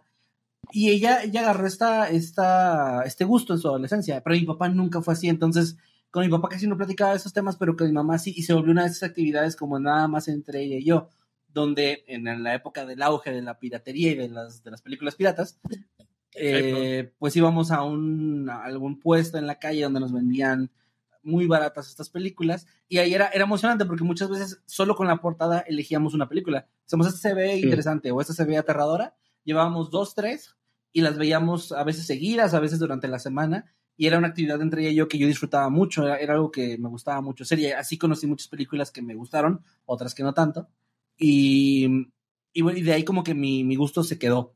Y después también me recordando, yo en la primaria, ya conociendo el terror, ya conociendo las historias de este tipo, me acuerdo que yo a mis compañeros les contaba historias de terror. Yo, yo creaba, o sea, me, me inventaba leyendas que yo decía, eh, las platicaban en la escuela, ¿no? Yo decía, eh, el otro día escuché a unos maestros platicando de esto y les contaba la historia de una niña que se aparecía en los baños, ¿no? En los baños, o un payaso también, que era como muy típico también lo del payaso en la escuela. Pero esas historias yo, yo las contaba y yo les platicaba y me gustaba la reacción de todos, de estar intrigados y asustados, o ver que un compañero ya no quisiera ir al baño porque yo lo asusté, pues me gustaba, era como que me gustaba generar miedo, o sea, me sentía que, lo, que había logrado algo. Y esto fue nada más dos, tres años de mi vida a los ocho, nueve años. Y lo dejé, o sea, tampoco se quedó toda mi vida, no, no, no es como que yo siempre fuera el, el que contar historias de terror, simplemente eso fue una parte ahí de mi infancia. Y lo recordé ya cuando ya estaba el canal, que eso siempre ha estado ahí, mi gusto por contar historias, mi gusto por el terror, o sea, es algo que creo que sí tengo desde siempre. Yo me acuerdo también, este, con mi papá cuando he vivido, siempre este, nos hemos mudado pues de, de departamento en departamento. Y, y por él pues básicamente conoció casi, casi todo Lima, entonces he vivido prácticamente en todos los distritos y justo en una casa que vivimos por, bueno, por Santa Anita lo voy a decir porque al final ya no vivo ahí, entonces no hay problema. Sí. eh, había, el departamento tenía pues este, era la primera vez que, me- que nos habíamos mudado este, a un departamento que en el baño tuviera una tina. Y era esas tinas que pues este, o sea, estaba como que empotraba el piso y ahí habían armado una base, pero en la esquina faltaba una mayólica, en la cual se, había un huequito para debajo de la tina. Y yo siempre le bromeaba a mi hermana de que pues en ese departamento había fallecido una niña y que la habían enterrado ahí debajo de, de la tina. Y mi hermana siempre tenía miedo de entrar al baño. Pues, y a cada departamento que íbamos siempre le, le hacía una broma de que no, en ese en el cuarto de ella justo había fallecido una bebé, por eso los vecinos se habían mudado. Y mi hermana siempre renegaba. pues, la. A, a mí me encanta porque cuando eres niño y escuchas que otro niño te cuenta una historia de que algo pasó, hay un asesinato horrible, no te cuestionas sus fuentes, ¿no? No, dices es real. Nunca o sea, le preguntas ¿por qué me dónde, dónde viste eso, porque yo no vi esa noticia en la televisión o en la radio, porque nadie más habla de eso. Lo crees, o sea, es como... Claro. eh, eh, Estos niños tienen, lo- los niños tienen la- esta confianza la entre ellos, ¿no? ingenuidad de, de- de los niños. pues. Ajá, Sí, sí, más sí, si sí. te lo dice un adulto. O sea, Bueno. si te lo dice un niño, es como que, ah, bueno, le creo. Pero si te lo dice un adulto, es una ley, así de que Sí, pasó. absoluto, sí, sí. No me puede estar mintiendo. Sí, Sí, los me adultos no un adulto. sí, sí, sí. Sí, pero, o sea, yo recuerdo que así en un departamento donde vivíamos, por ejemplo, yo odio la playa, a mí yo detesto, no me gusta ir a la playa. Bueno, en general odio el verano, detesto el sol, entonces todo el No. verano prefiero estar en mi casa. Y justo en verano a mi papá le gusta irse de viaje, irse a acampar a la playa o ir a pasear este, pues, a otros lugares. Y como yo, aparte de odiar la playa y odiar el verano, odio viajar, pues me quedaba en casa siempre y me decía, ya, pues te dejo plata y comes. Y recuerdo que una vez me quedé en una, pues también, era otra casa, ya no era la misma casa latina, era otra casa, una casa antes de mudarnos a esa, que también era en el distrito de Santa Anita. Y este, era un departamento grande que tenía este, ventanales y varias puertas y o sea, yo tenía tele en mi cuarto, pero como la tele de la sala era más grande, yo me ponía a ver películas ahí. Y justo era, o sea, recuerdo que fue hace muchísimos años porque solo existía Netflix y me ponía a ver este película de terror, pues entonces me puse a ver El Aro y no sé por qué yo estoy viendo así y, y escucho como la puerta de, de mi hermana rechinaba, pues. Sí, así, sí, como si alguien la estuviera abriendo. Yo volteaba, miraba y como que, ah, bueno, será el aire, ¿no? Y de nuevo y de nuevo. Pero yo siempre he sido, a mí mi mamá siempre me ha dicho, tú más miedo a los vivos que a los muertos debes tenerle, ¿no? Entonces, como que decía, ah, pues será el aire, será algo, ¿no? Entonces, ¿qué puede pasar? Pero son de esas Ya cosas con eso que- ya te sientes tranquilo, ¿no? Claro, pues, pero son de esas cosas que a veces te pasan en el, en un momento de la película donde está pasando algo, pues, y como que te cuestionas un poco, ¿no? Pero, Sí, sí, sí. Justamente hace unos días tengo un amigo que vive en Ciudad de México precisamente y me dijo que fue a ver la película del Exorcista, la nueva, y que en una parte muy intensa de la película empezaron a sentir como vibraciones muy fuertes y hasta que se escuchó la, la- la alerta sísmica, la alarma, se dieron cuenta de que estaba, o sea, había un, había un temblor, había un sismo y pues ya salieron corriendo, pero me contó que toda la gente estaba bien asustada porque antes de darse cuenta de que era un, un temblor, un terremoto, pues estaban como muy metidos en la película, Sí, ¿no? pensaban que era el diablo. O sea, justo les pasó, justo en el momento clave y, y Sí. me imagino la, la escena, la verdad, la gente sí luego entra en pánico muy rápido. Claro. Pero sí, sí entiendo eso. Fíjate que yo no, ya lo mencionó, lo spoileó un poco Manuel hace rato, pero no hemos tenido experiencias realmente muy, muy claras así en el tema paranormal. Pero ahorita que comentaste lo de ver la televisión, me hiciste recordar que algo que me pasó de niño, no lo considero paranormal, pero me parece algo muy extraño, es, eh, yo me encontraba viendo televisión porque en ese tiempo yo llegaba de la escuela, mi papá iba a recogerme a la escuela, pero como él trabajaba de noche, él estaba muy cansado por la mañana, entonces iba manejando por mí, regresaba a la casa y se dormía una o dos horas más hasta que llegaba mi mamá de su trabajo. Entonces yo pasaba unas dos, tres horas solo en la casa, o bueno, con mi papá dormido, y pues yo me ponía a ver televisión o hacía la tarea o lo que sea. Y me acuerdo que ese día estaba viendo televisión en la sala precisamente por la misma razón que tú dijiste, yo tenía tele en mi cuarto, pero esa era la televisión, ¿verdad? Entonces estaba viendo la televisión y recuerdo que empecé a ver como todos los comerciales y, los, y el programa que estaba viendo se empezaba a mover muy rápido, como cuando presionas el botón de fast forward, ¿no? En, Claro. en el DVD, o bueno, ya, ya soné muy viejo con eso, pero Sí. sí, bueno, cuando te adelantas la película y la pones más rápido, que es este como efecto de que no nada más todo se mueve más rápido, sino el sonido también se escucha Sí. acelerado, ¿no? Dices, Eso es más como de VHS. de- eso es más como de VHS, sí, más bien estaba pensando en un VHS. Pero bueno, el punto es que empecé a ver así y se me hizo raro, pero fue como un, ah, ok, o sea, hay una falla en el canal. Lo que hice fue tomar el control, cambié otro canal y estaba igual. Y cambié otro canal y estaba igual. Y me acuerdo que el último que puse era uno de noticias, no, no sé qué canal era, pero era un canal de noticias. Estaba el presentador hablando y hablando rapidísimo. Entonces ahí fue donde me entró el miedo de qué está pasando, porque todo se ve así. Y cuando, cuando empiezo a pensar en esto, me puse de pie y empiezo a ver, o sea, empiezo a voltear hacia mi alrededor y me doy cuenta que todo se ve así, no la televisión. O sea, todo a mi alrededor, cualquier movimiento que yo hiciera se sentía acelerado. Y como que no tenía control, es como si yo pensara más lento de lo que me estaba moviendo incluso. Y ahí ya me entró un pánico de que qué me está pasando. O sea, yo teniendo 10 años, me parece 10, 11 años, dije, me voy a morir, o sea, no sé qué es, no sé si esto es un infarto, no sé qué es esto, ¿no? Y lo que, lo que fue como la cereza en el pastel fue que empecé a escuchar una respiración, que yo pensé que era mi respiración agitada, hasta que yo inconscientemente dije, voy a dejar de respirar para ver si le sigo escuchando, y le escuchaba como en mi cabeza, o sea, como cuando, sí, cuando respiras muy fuerte y que tú te escuchas, ¿no? Pero seguía escuchando y yo estaba consciente de que ya no estaba respirando, no me estaba moviendo. O sea, había otra respiración que no sé de quién era, no sé de por qué la imaginé o lo que sea. Y lo único que hice fue ir corriendo, así con todo, sintiendo que todo estaba rápido, a la habitación donde estaba mi papá acostado. Lo que hice fue acostarme al lado de él, lo abracé de las piernas y me quedé ahí esperando que pasara. Y se dio cuenta porque no tardó mucho en despertarse y cuanto se levantó y me empezó a hablar, ya todo lo sentí otra vez normal. Y le dije lo que me había vivido. Fuimos a la televisión que todavía estaba encendida en el canal de las noticias y todo estaba normal, o sea, todo volvió a la normalidad en el momento en el que mi papá se levantó. Y pues no sé, o sea, al día de hoy ya he leído historias de gente que le ha pasado algo similar. No sé qué sea. De hecho, tú también sabes algo más o menos similar, ¿no? Algo parecido. De hecho, a mi hermana le pasó lo contrario que a ti. Ok. Ella, bueno, Bien. como dos o tres veces, Ajá. recuerdo que siendo muy niños, se ponía a llorar y de repente pues se acercaba a mi mamá de ¿qué tienes? o yo de oye ¿qué, qué te pasa? ¿no? Y me acuerdo que nos llegó a gritar de cállense, así de cállense, están todos hablando lento, decía, de que todo estaba pasando muy lento y que era que se No. desesperaba, entonces se tapaba los oídos y los ojos Sí, es que es muy y se quedaba así por un rato y luego ya como que nos decía es que yo escuchaba y veía que todos hablaban lento no sé qué será. Y a mí me llegó a pasar estando, me mudé dentro de la misma ciudad de Matamoros, me mudé a vivir solo, o sea, salí de casa de mis papás para mudarme a una casa a vivir solo por, pues sí, por un tiempo, ¿no? Todo esto antes de, antes de casarme.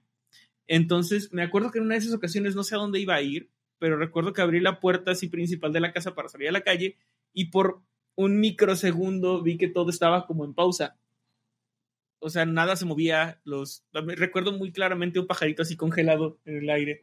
Pero fue una cuestión como de nada. O sea, como que abrí la puerta, vi todo congelado y luego, pum, todo. Diosito le puso play y ya todo se movió. Sí, sí. Entonces fue como por un momento muy leve, como si la película se hubiera trabado cuando yo abrí la puerta y cuando tenía que, que haberse, haber, haber iniciado, no inició, pero fue muy poco y eso es algo que me vuela la cabeza todavía. No entiendo por qué pasó. Estuve leyendo porque yo siempre soy muy de cuando me pasan cosas como que me pongo a investigar mucho de a ver qué si es, existe, ¿no? Eso para ver qué es, sí, y, y vi que sí hay como un fenómeno, no recuerdo el nombre, donde tu cerebro tiene como un problemita de conexión y por muy poco tiempo quieres ver todo muy lento o muy rápido. Ajá. Entonces hay gente que piensa, o sea, leí un testimonio de alguien que se estaba bañando y de repente vio como todas las gotas congeladas antes de seguir su curso, ¿no? Wow. Pero son como momentos donde tu cerebro como que al final todos son como fotografías que tus ojos le están mandando a tu mente y luego eh, ahí las interpretas. Entonces son como pequeños fallos donde por alguna razón el siguiente frame no llegó, ¿no? Y se queda pegado Sí, sí, sí. es muy extraño nuestro cuerpo, pero, pero sí, sí son cosas muy raras que pasan. No, y de niño, como niño, no, no piensas en eso. No, claro que no. Está pasando algo. O sea, entiendo a tu hermana, porque eso afortunadamente solo me pasó una vez, pero me, me quedé con mucho miedo. De hecho, les decía que yo en ese tiempo pues, me quedaba solo en, en dos, tres horas al día, ¿no? y fue horrible, o sea, los días siguientes porque estaba esperando que volviera a pasar y tenía ese miedo de volver a escuchar esta respiración, de volver a ver cómo todo se movía extraño. Y fue una paranoia horrible, lo bueno es que ya no, ya no se repitió, de hecho hasta el día de hoy no se ha repetido. Pero ya luego supe eso que tú dices, que a la gente le suele pasar y que son como estos, pues es un problema ahí, no sé si neurológico, no sé qué será, algún cable que se... Sí, tengo entendido que los de vu son algo similar, como que tu cerebro manda directamente a la zona de los recuerdos lo que no debería estar ahí, debería estar en el presente. Pero bueno, no sé, son, son cosas raras que hace nuestro cuerpo. Sí, sí. A mí, por ejemplo, eso de los de vu me pasa como muchísimo, o sea, me pasa demasiado. Por ejemplo, ayer estaba, o bueno, no sé si les ha pasado de que sueñan algo y tiempo después como que termina sucediendo y no sé en qué momento habré soñado, pero justo ayer que estaba viendo La Monja dije, oye, esto lo he soñado, dije, o sea, el final de la película ya lo había soñado y, y fue raro, o sea, de esas cosas que pues... Sí, justo ayer me pasó también que... ¿Dónde Sí, es que estaba viendo una serie con mi esposa me levanté, o sea, estábamos como comiendo palomitas, pero ya las habíamos acabado, ¿no? Entonces me levanté para llevar eh, el recipiente de las palomitas al, fregadero para lavar los platos. O sea, no los iba a lavar en el momento, para como dejarlo ahí. Entonces cuando lo dejé y abrí la, el agua para, para lavarme las manos, porque pues tenía, ya sabes, salsa y eso, bueno, acá les ponemos salsa a las palomitas, a todo le ponemos salsa. tenía la salsa así en, en, en las manos, ¿no? Entonces donde me estaba lavando las manos, sentí como que, oh, esto es un, un déjà vu. Dije, bueno, pues, lo, pues no me va a ganar, lo voy a, lo voy a matar, ¿no? Entonces cerré la llave, abrí el teléfono para ver algo random y eso era parte del déjà vu también. Entonces me atrapó, fue así de, oh, esto también es déjà vu. Y luego pensé, bueno, miles de veces he venido aquí frente a esta ventana a lavarme las manos, o sea, obviamente algo, algo familiar hay, ¿no? Lo raro es cuando te pasa un déjà vu en un lugar donde nunca has estado o en una situación en la que nunca has estado o a mí me ha pasado que tengo, hay un déjà que ahorita no recuerdo exactamente cuál es el escenario. Me ha pasado, este año me ha pasado unas cuatro veces. Es una conversación con mi esposa. Estoy, creo que es aquí abajo en la sala de, la casa. Creo que es ahí, donde de repente ella dice algo y yo le respondo otra cosa y luego digo, oye, este es un déjà vu. Y eso es como dices tú, es parte del es parte del déjà vu, sí. Porque lo he tenido como, te lo juro, como unas cuatro veces que digo, otra vez está pasando. Eh, de hecho, eh, la primera vez pues, le dije de que, ah, es un déjà Y luego la segunda fue donde me saqué un poco así como, bueno, sentí como extraño porque dije, a ver, es un déjà vu dentro de un déjà vu, eso está extrañísimo. la tercera ya ni le dije nada. O sea, estaba viviendo el momento donde sentía que esto ya había pasado y no le dije nada. Dije, no, ya para qué, no tiene caso, me va, me va, o sea, me va a tomar de loco porque es muy raro, ¿no? A, a, lo mejor discuten mucho de lo mismo. No, es, que, es que aparte... Dejaste la ropa en la silla, de Yabu. No, no, no, te juro que es como una conversación muy específica, te lo juro. Sí. Eh, si un día me pasa otra vez, o sea, voy a tratar de acordarme de todo, a ver si, si recuerdo exactamente el diálogo. Eh, bueno, sé, que o sea, es una cuestión aquí del cerebro, ¿no? Que lo, lo interpreta así. Pero sí es muy raro cuando sientes que has tenido el mismo déjà varias veces, es hasta como que te desespera, dices, ya que se acaba el déjà por favor. Creo que a mí nunca me ha pasado así. O sea, como que dos veces o tres veces el mismo, ¿no? es, es, raro. O o la parálisis del sueño. ¿Alguna vez les ha pasado? Uy, a, mí, no, sí. sí, a mí me, de hecho me sigue pasando. Descubrí algo recientemente sobre eso, por cierto. Pero a mí me, me pasaba mucho en mi adolescencia, como entre los 14 a los 17, por ahí, no sé. Me pasaba diario. O sea, era así de cada noche yo tenía parálisis del sueño y ya sabía que me iba a pasar. Me llegué incluso medio a acostumbrar en el sentido de que ya sabía que iba a pasar. Pero es muy feo, o sea, porque por más que te acostumbres, es todo muy realista. O sea, no, no puedes distinguir si lo que estás oyendo es real o no. Digo oyendo porque a mí realmente nunca me tocó como lo visual. Siempre tenía los ojos cerrados. Hay gente que abre los ojos y dice que también ve cosas. Sí, pues ahí es donde mucha gente ve al hombre del sombrero. Al hombre del sombrero, sí.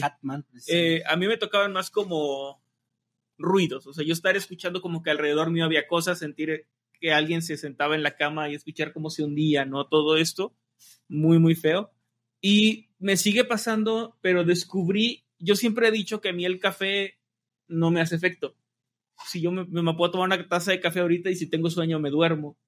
Pero acabo de descubrir, por, porque en las mañanas uh, hubo un tiempo, yo voy a dejar a mi esposa, ella es maestra de primaria, entonces entra muy temprano a clases, además de que está a una hora de aquí la escuela donde da clases, así que nos levantamos muy temprano, la llevo, regreso a la casa y mi rutina era a veces tomarme un café y luego dormir. Y cada vez que me tomaba un café y dormía me daba parálisis del sueño, porque como que sí, mi cuerpo se duerme, pero como que mi mente sigue activa. Sí, sí, sí. Y descubrí que si no tomo café, si me tomo un té relajante o agua, puedo dormir y, y no pasa nada. Mm. Entonces, probablemente por esa época de adolescente yo tomaba mucho café. ¿Y que nunca es te diste cuenta probable. de la relación? Yo entre- creo que no, porque es que la gente dice que el café les quita el sueño y a mí no me quita el sueño. O sea, yo tomo café, yo sí, yo tomo café y si tengo sueño me voy a dormir. Pero al parecer sí hace algo ahí que mantiene como el cerebro activo, ¿no? Que aparte mis cosas así como medio de eh, TDA y eso pues no ayuda. Entonces creo que creo que tiene que ver eso, como que la cafeína o las bebidas en sí energizantes, porque me ha pasado con chocolate, con Ok, cualquier no cosa sé, que cualquier cosa sí. que me dé azúcar o energía, me da, es más probable que si me voy a dormir después de probar eso, me vaya a dar parálisis del sueño, que si solo me tomo algo que me relaje. No, a mí, por ejemplo, el café a mí sí no me hace nada de efecto. Es como que yo lo tomo y digo, es como tomar cualquier bebida. Ni parálisis. O sea, o sea, sí me hago parálisis, pero eh, a mí, por ejemplo, me cuesta mucho dormir. Bueno, antes me cost- de Ah, adolescente me, me costaba mucho dormir y pues yo en mi adolescencia iba al, al psicólogo y adicionalmente al psiquiatra, entonces ellos me recetaban pastillas para descansar y eso sí me hacía dormir. Pero luego después de eso, este, sin eso yo no podía dormir. El café, o sea, nada me hacía Claro. efecto. Yo podía estar despierto toda la madrugada. Pero ahora sí que pues ya trabajo, tengo una rutina, como que ya, pues mi cuerpo sí se cansa y cierta hora ya me da sueño. Pero si tomo Claro. café no, no, no me mantiene despierto. Yo tengo que comer chocolate o algo así, algo dulce. Principalmente chocolate. Me compro un chocolate de almendras y eso como y me revitaliza. normalmente. Además que recuerdo mucho que en el colegio el profesor de, no me acuerdo si era de biología o de química, dijo que pues eh, si uno está cansado el chocolate siempre es bueno, ¿no? O sea, Ujú. Entonces, como sí, que se me ahorita que, que mencionaste eso de dormir, yo siempre, o sea, mi rutina para dormir siempre es como que me acuesto y tienen que pasar 20 minutos, media hora, una hora oyendo música o algo para poder quedarme Sí. dormido. Y envidio mucho a gente como Kevin, como mi hermana, que son así de buenas noches y tres segundos después ya están roncando y no sé cómo logran eso, yo no puedo, o sea, no. No, es como que tu mente sigue pensando y haciendo Sí. cosas y, y es muy difícil eh, callar, ¿no? O sea, como que estar tranquilo y dormir hasta que el cansancio te vence. No sé, supongo que te pasaba igual.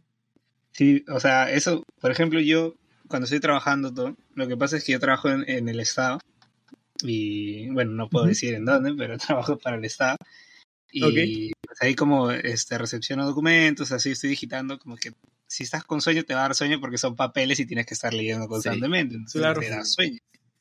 Pero es como que yo ya a las cinco y media o'clock me voy y voy a llegar a mi casa en una hora y me echo a dormir.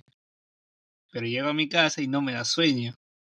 Y es como que yo siempre digo, voy a intentar echarme a las 10, cosa que ya para las 11 me he dormido porque me cuesta. Yo me echo, doy vuelta, mi mente está pensando, como que no puedo dormir, me cuesta mucho dormir.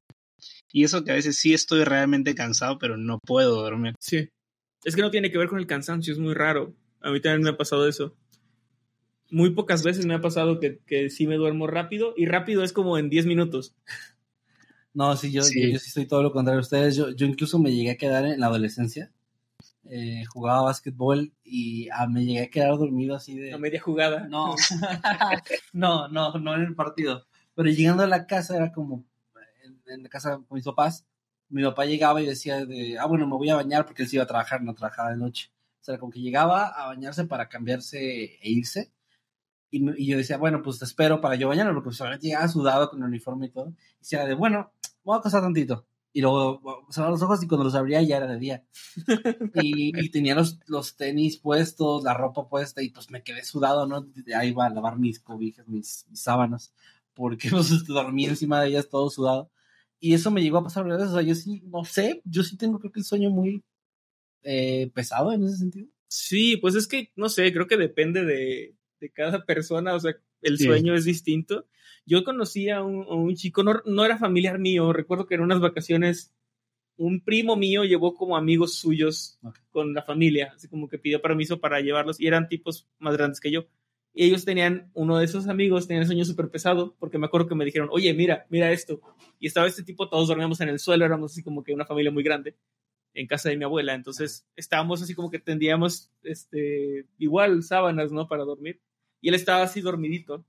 Y otro de sus amigos, no sé si era hermano suyo o qué, le da una patada súper fuerte en el estómago, así como, pero patadón, o sea, así de, no, no mames, o sea, le dolió a huevo.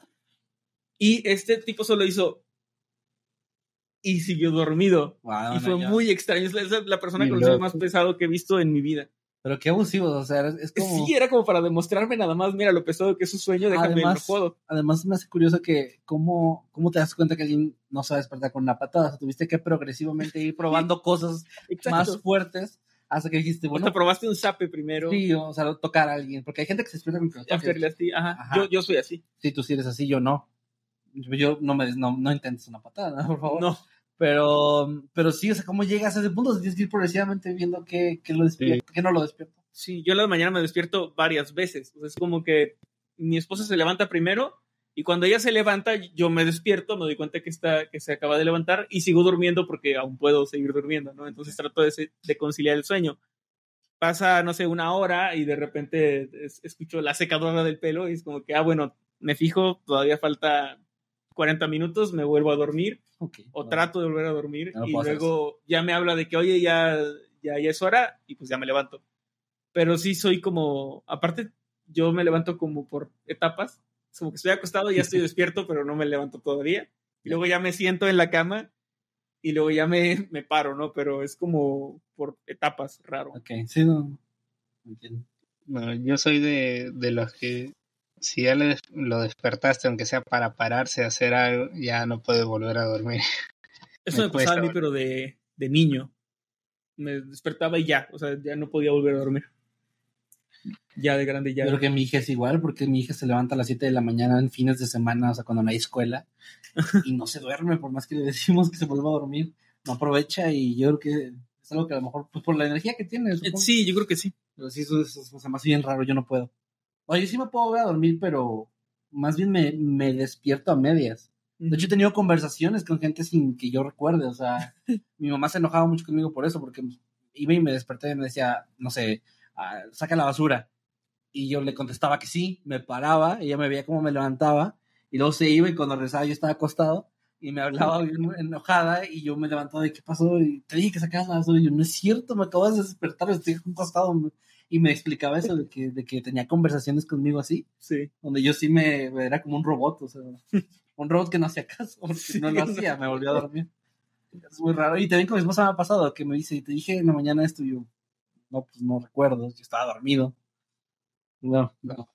A mí también si, si me hablas dormido y me dices haz algo, yo te voy a decir sí, para que me dejes dormir. ¿no?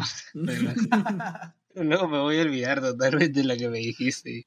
Voy a Sí, estar sí. como que, pero nunca me dijiste. Esas cosas. Sí, es igual. Pero a mí, por ejemplo, una vez sí me, o sea, yo sí, toda mi vida he sido así de que me cuesta dormir, pero sí me recuerdo una, una vez nada más que sí bien cansado de, de la universidad y, y tenía que, o sea, justo yo estaba estudiando arquitectura y pues es una, una carrera muy agotadora, muy, muy demandante. Entonces, tenía que hacer unos, unos planos y había, este, pues ya me había amanecido y dije, pues voy a, voy a recostarme, voy a descansar 20 minutitos nada más. Y para no dormirme, pues voy a echarme con mi ropa nomás y pues, me recuesto y listo. Dije, voy a poner alarma, agarré mi celular y ahí entre, o sea, estaba ahí como que viendo, intentando poner la alarma. Dije, ya, me recosté y no sé cómo empiezo a sentir calor y me levanto, veo todo el cuarto, o sea, normal lo veo porque me había quedado dormido con la luz prendida. Y digo, ¿por qué siento calor? Abro la puerta y ya era de día. Eran las 11 de la mañana. Y tenía clase a las siete y media. Y aparte no había hecho no. la tarea. Y lo peor es que, o sea, yo vivía en Santa Anita y tenía que irme hasta el centro de Lima, que después es la capital, que pues es, como donde ustedes viven, Ciudad de México, pues estaba yo a una hora, hora y media, entonces dije, bueno, no llego, es imposible. Pero es la no, única no forma de, de, que pudieras llegar, ¿no? Claro, era imposible, pues aparte me había despertado como a las 11, la clase creo que acababa a 11 y media, entonces no iba a llegar, ¿no? sí. Pero sí recuerdo que es la única vez en toda mi vida que me quedo así totalmente dormido por cansancio. Pero de ahí no más. Incluso, pero bueno, es algo que ya me acostumbró mucho a trabajar de madrugada, a hacer mis cosas de madrugada, aunque he tratado de cambiarlo bastante porque pues hacer las cosas de madrugada, así como que te afecta mucho el horario, ¿no? sí, claro.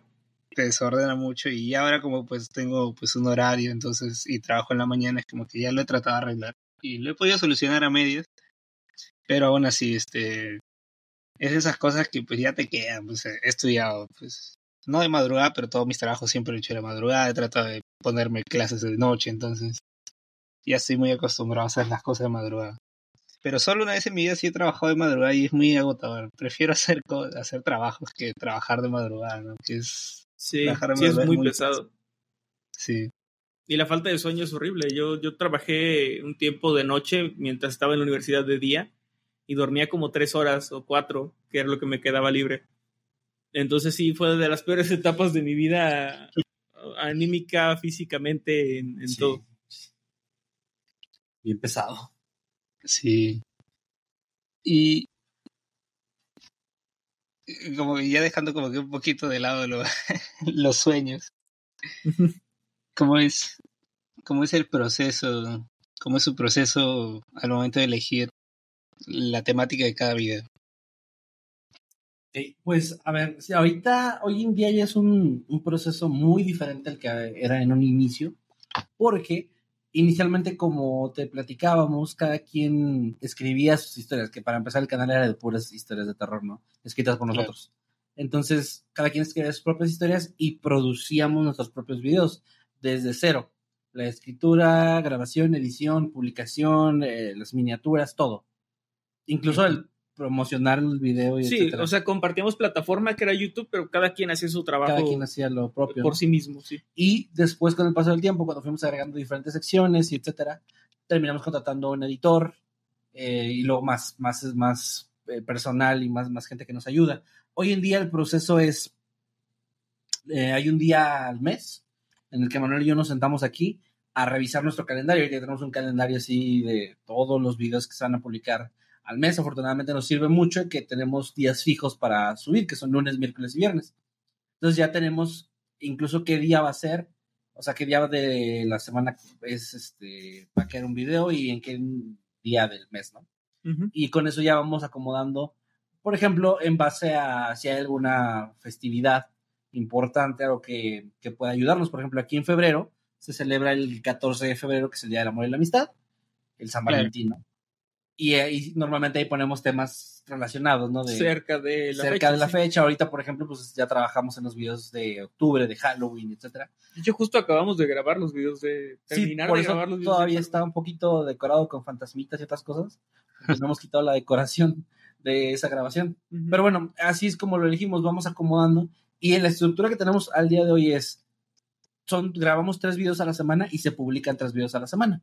Entonces, un, un, cada video es este, de esos tres, es como de una sección diferente. Tenemos, por ejemplo, el rato del público, las historias que la audiencia nos manda, seleccionamos y las narramos. También tenemos de leyendas de, de países eh, o de lugares en general, como leyendas que se encuentran en una ciudad, en un país, o que se cuentan de un edificio, ¿no? En particular, que de repente hay lugares que tienen muchas historias.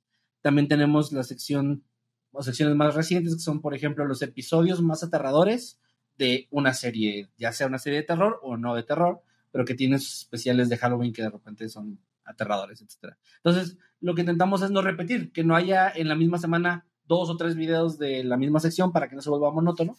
Y ya es como acomodamos los, los videos, o sea, básicamente con este formato vamos poniendo los temas que, que, se nos van ocurriendo o si sentimos que ya tiene mucho rato, unos dos, tres meses es más o menos nuestro estándar, que ya subimos una parte de un video, por ejemplo, historias ocurridas en hospitales, parte 4, decimos, bueno, ya pasaron tres meses, creo que ya podemos hacer la parte 5, ¿no? que normalmente es con las, la- las ideas o digamos lo- las temáticas que dan para mucho. O sea, hay temáticas que dan para muy pocas historias, Sí. son como poco comunes, Muy específicas. muy también. específicas.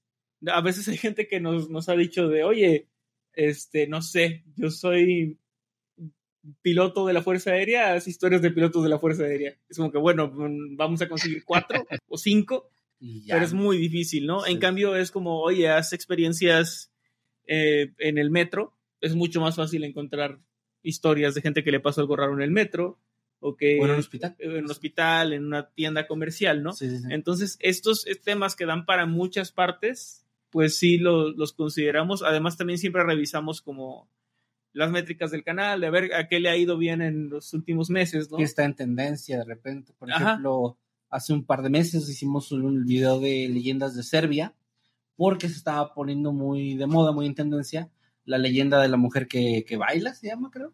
Ujú. Este, Que es una este leyenda en de Serbia. De una, ajá, de una anciana que está bailando. Y se hizo muy viral en TikTok. Entonces dijimos, oye, pues, creo que es un buen momento para tocar, ya que es una leyenda de Serbia, pues a narrar esa historia, o sea, narrar esa leyenda, dónde salió y todo esto, y otras tres más, y hacemos ya un video de cuatro leyendas de este país. Y le fue muy bien al video, o sea, de repente sí, como que latinamos muy bien, No lo hacemos tan seguido, pero no, sí. pero cuando lo hacemos a veces nos sale bien, a veces sí nos sale muy mal, o sea, hemos, hemos intentado a veces agarrar alguna tendencia y luego pues, el video le va regular o normal. En otras ocasiones, pues llegamos con ideas, o sea, a veces en el momento menos esperado dices, oh, debe haber muy buenas historias de tal tema. Entonces, Sí, sí, llegamos y, oye, yo tengo, tengo esta idea, ¿no? Me gustaría en algún momento hacer algo con esto. Entonces se anota en una parte del calendario que está así como aparte, con ideas sueltas que podemos meter en algún momento. futuro, Sí.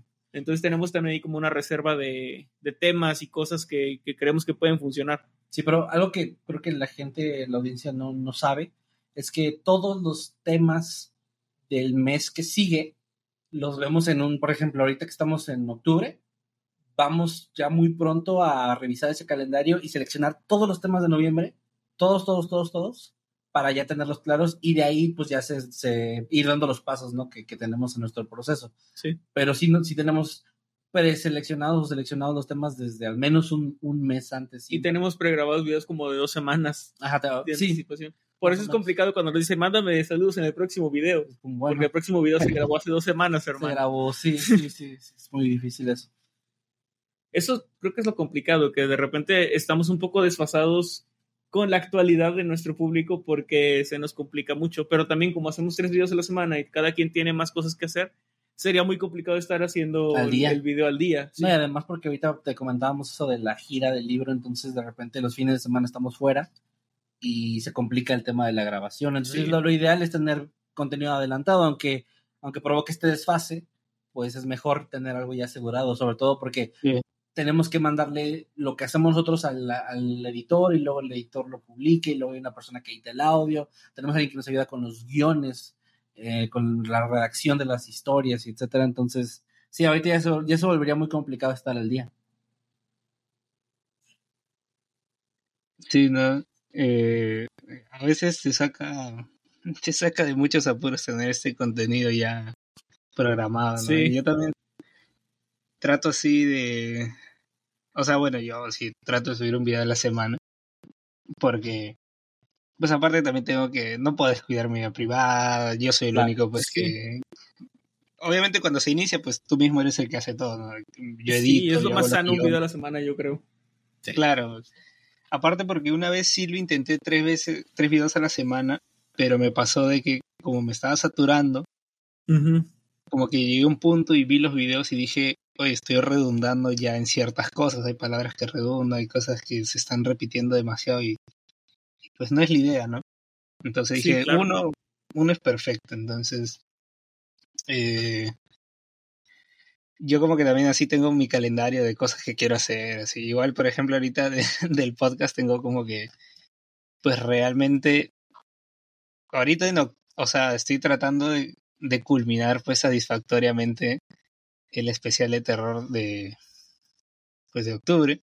Este es el primer especial que espero que pues haya mucho más especiales. Pero a la par he grabado varios episodios que pues ahí están guardados que aún no salen. Porque Claro. pues octubre lo estoy priorizando para pues todo el especial del terror, que aparte es algo que a mí también me gusta, aparte de la música. Pero ahí ya tengo mucho contenido que me va a cubrir todo noviembre, pues aparte de entrevistas que ya también tengo programadas. Sí, eso es muy bueno, ya, ya estás cubierto. Sí, o sea, Sí, y ayuda muchas veces salvo porque me pasó que justo me mudé. Hace, bueno, en, a- en agosto me mudé y pues me estaba mudando gradualmente. No traje todas mis cosas, mi computadora todavía se quedó en la casa de mi mamá por un mes, creo, entonces ya tenía mucho contenido programado, entonces ahí me salvó. Sí, Pero- y YouTube está hecho para que saques videos como si fuera pan. Es como Sí. tienes que hacerlo muy seguido y si no te olvida. Sí, Sí, eso es muy cierto. ¿no? Te castiga, pues sí, el mayor castigo es el olvido, ¿no? Sí. En el Sí. mundo del internet se lo olvida. Sí, pues, este a veces es, es bueno tener programado, ¿no? Ya cuando, por ejemplo, en mi caso, que pues yo pues estoy más enfocado al mundo de la música, cuando hay ya pues un lanzamiento súper hypeado, que la gente quiere que hable así, es como que ya, bueno, acá voy a hacer una excepción y voy a tratar de grabar. Pero tampoco soy de, de correr en esa misma semana porque, bueno, a mí me pasa algo con la música que es como que para poder apreciarla tal cual, tengo que darle varias escuchadas y yo creo que una escucha Claro, no logra totalmente. totalmente. apreciar todo lo que pues tienen. Sí, estoy de acuerdo. De hecho, yo sigo tu canal de hace un tiempo, yo creo que como un año, más o menos. Muchas gracias. Porque llegué por el eh, Decadencia Evolución, creo que se llama, ¿no? La, la serie. Claro, la sección, sí. Me, recuerdo mucho que llegué por el de por el de Fall Out Boy, porque soy, soy muy fan. Y yo, yo, a mí la verdad no me gustó mucho su etapa de, de Centuries para acá, ¿no? Eh, por- es un, duro tropiezo en su carrera. Sí, por ahí vi que de- mm, tus argumentos están chidos de que dije, bueno, es cierto, tiene cosas más rescatables. Yo en mi corazón hater de, de Quiero Punk Rock no lo vi así en su momento, pero Claro. sigo esperando tu, tu opinión de So Much for Stardust. Eh, bueno, déjame decirte que sí está la, la- el video de So ¿Qué? Much No me for digas Star. eso. Te juro que lo estuve revisando varias veces y no. sí, pero no lo encontré. este, está para los miembros. Ah, mira nada más. Esa es la estrategia, no pues, me- el no- enganche. No, lo, lo voy a. Créeme que lo voy a revisar porque estaba esperando eso. O sea, estaba, sí, o sea, la. salió nomás a, a la semana que salió el, el disco, ahí lo lancé, el de So Much, pero es un muy buen Ya se- disco, a mí me gustó. ya se me hacía raro que no estuviera estaba yo cada semana revisando.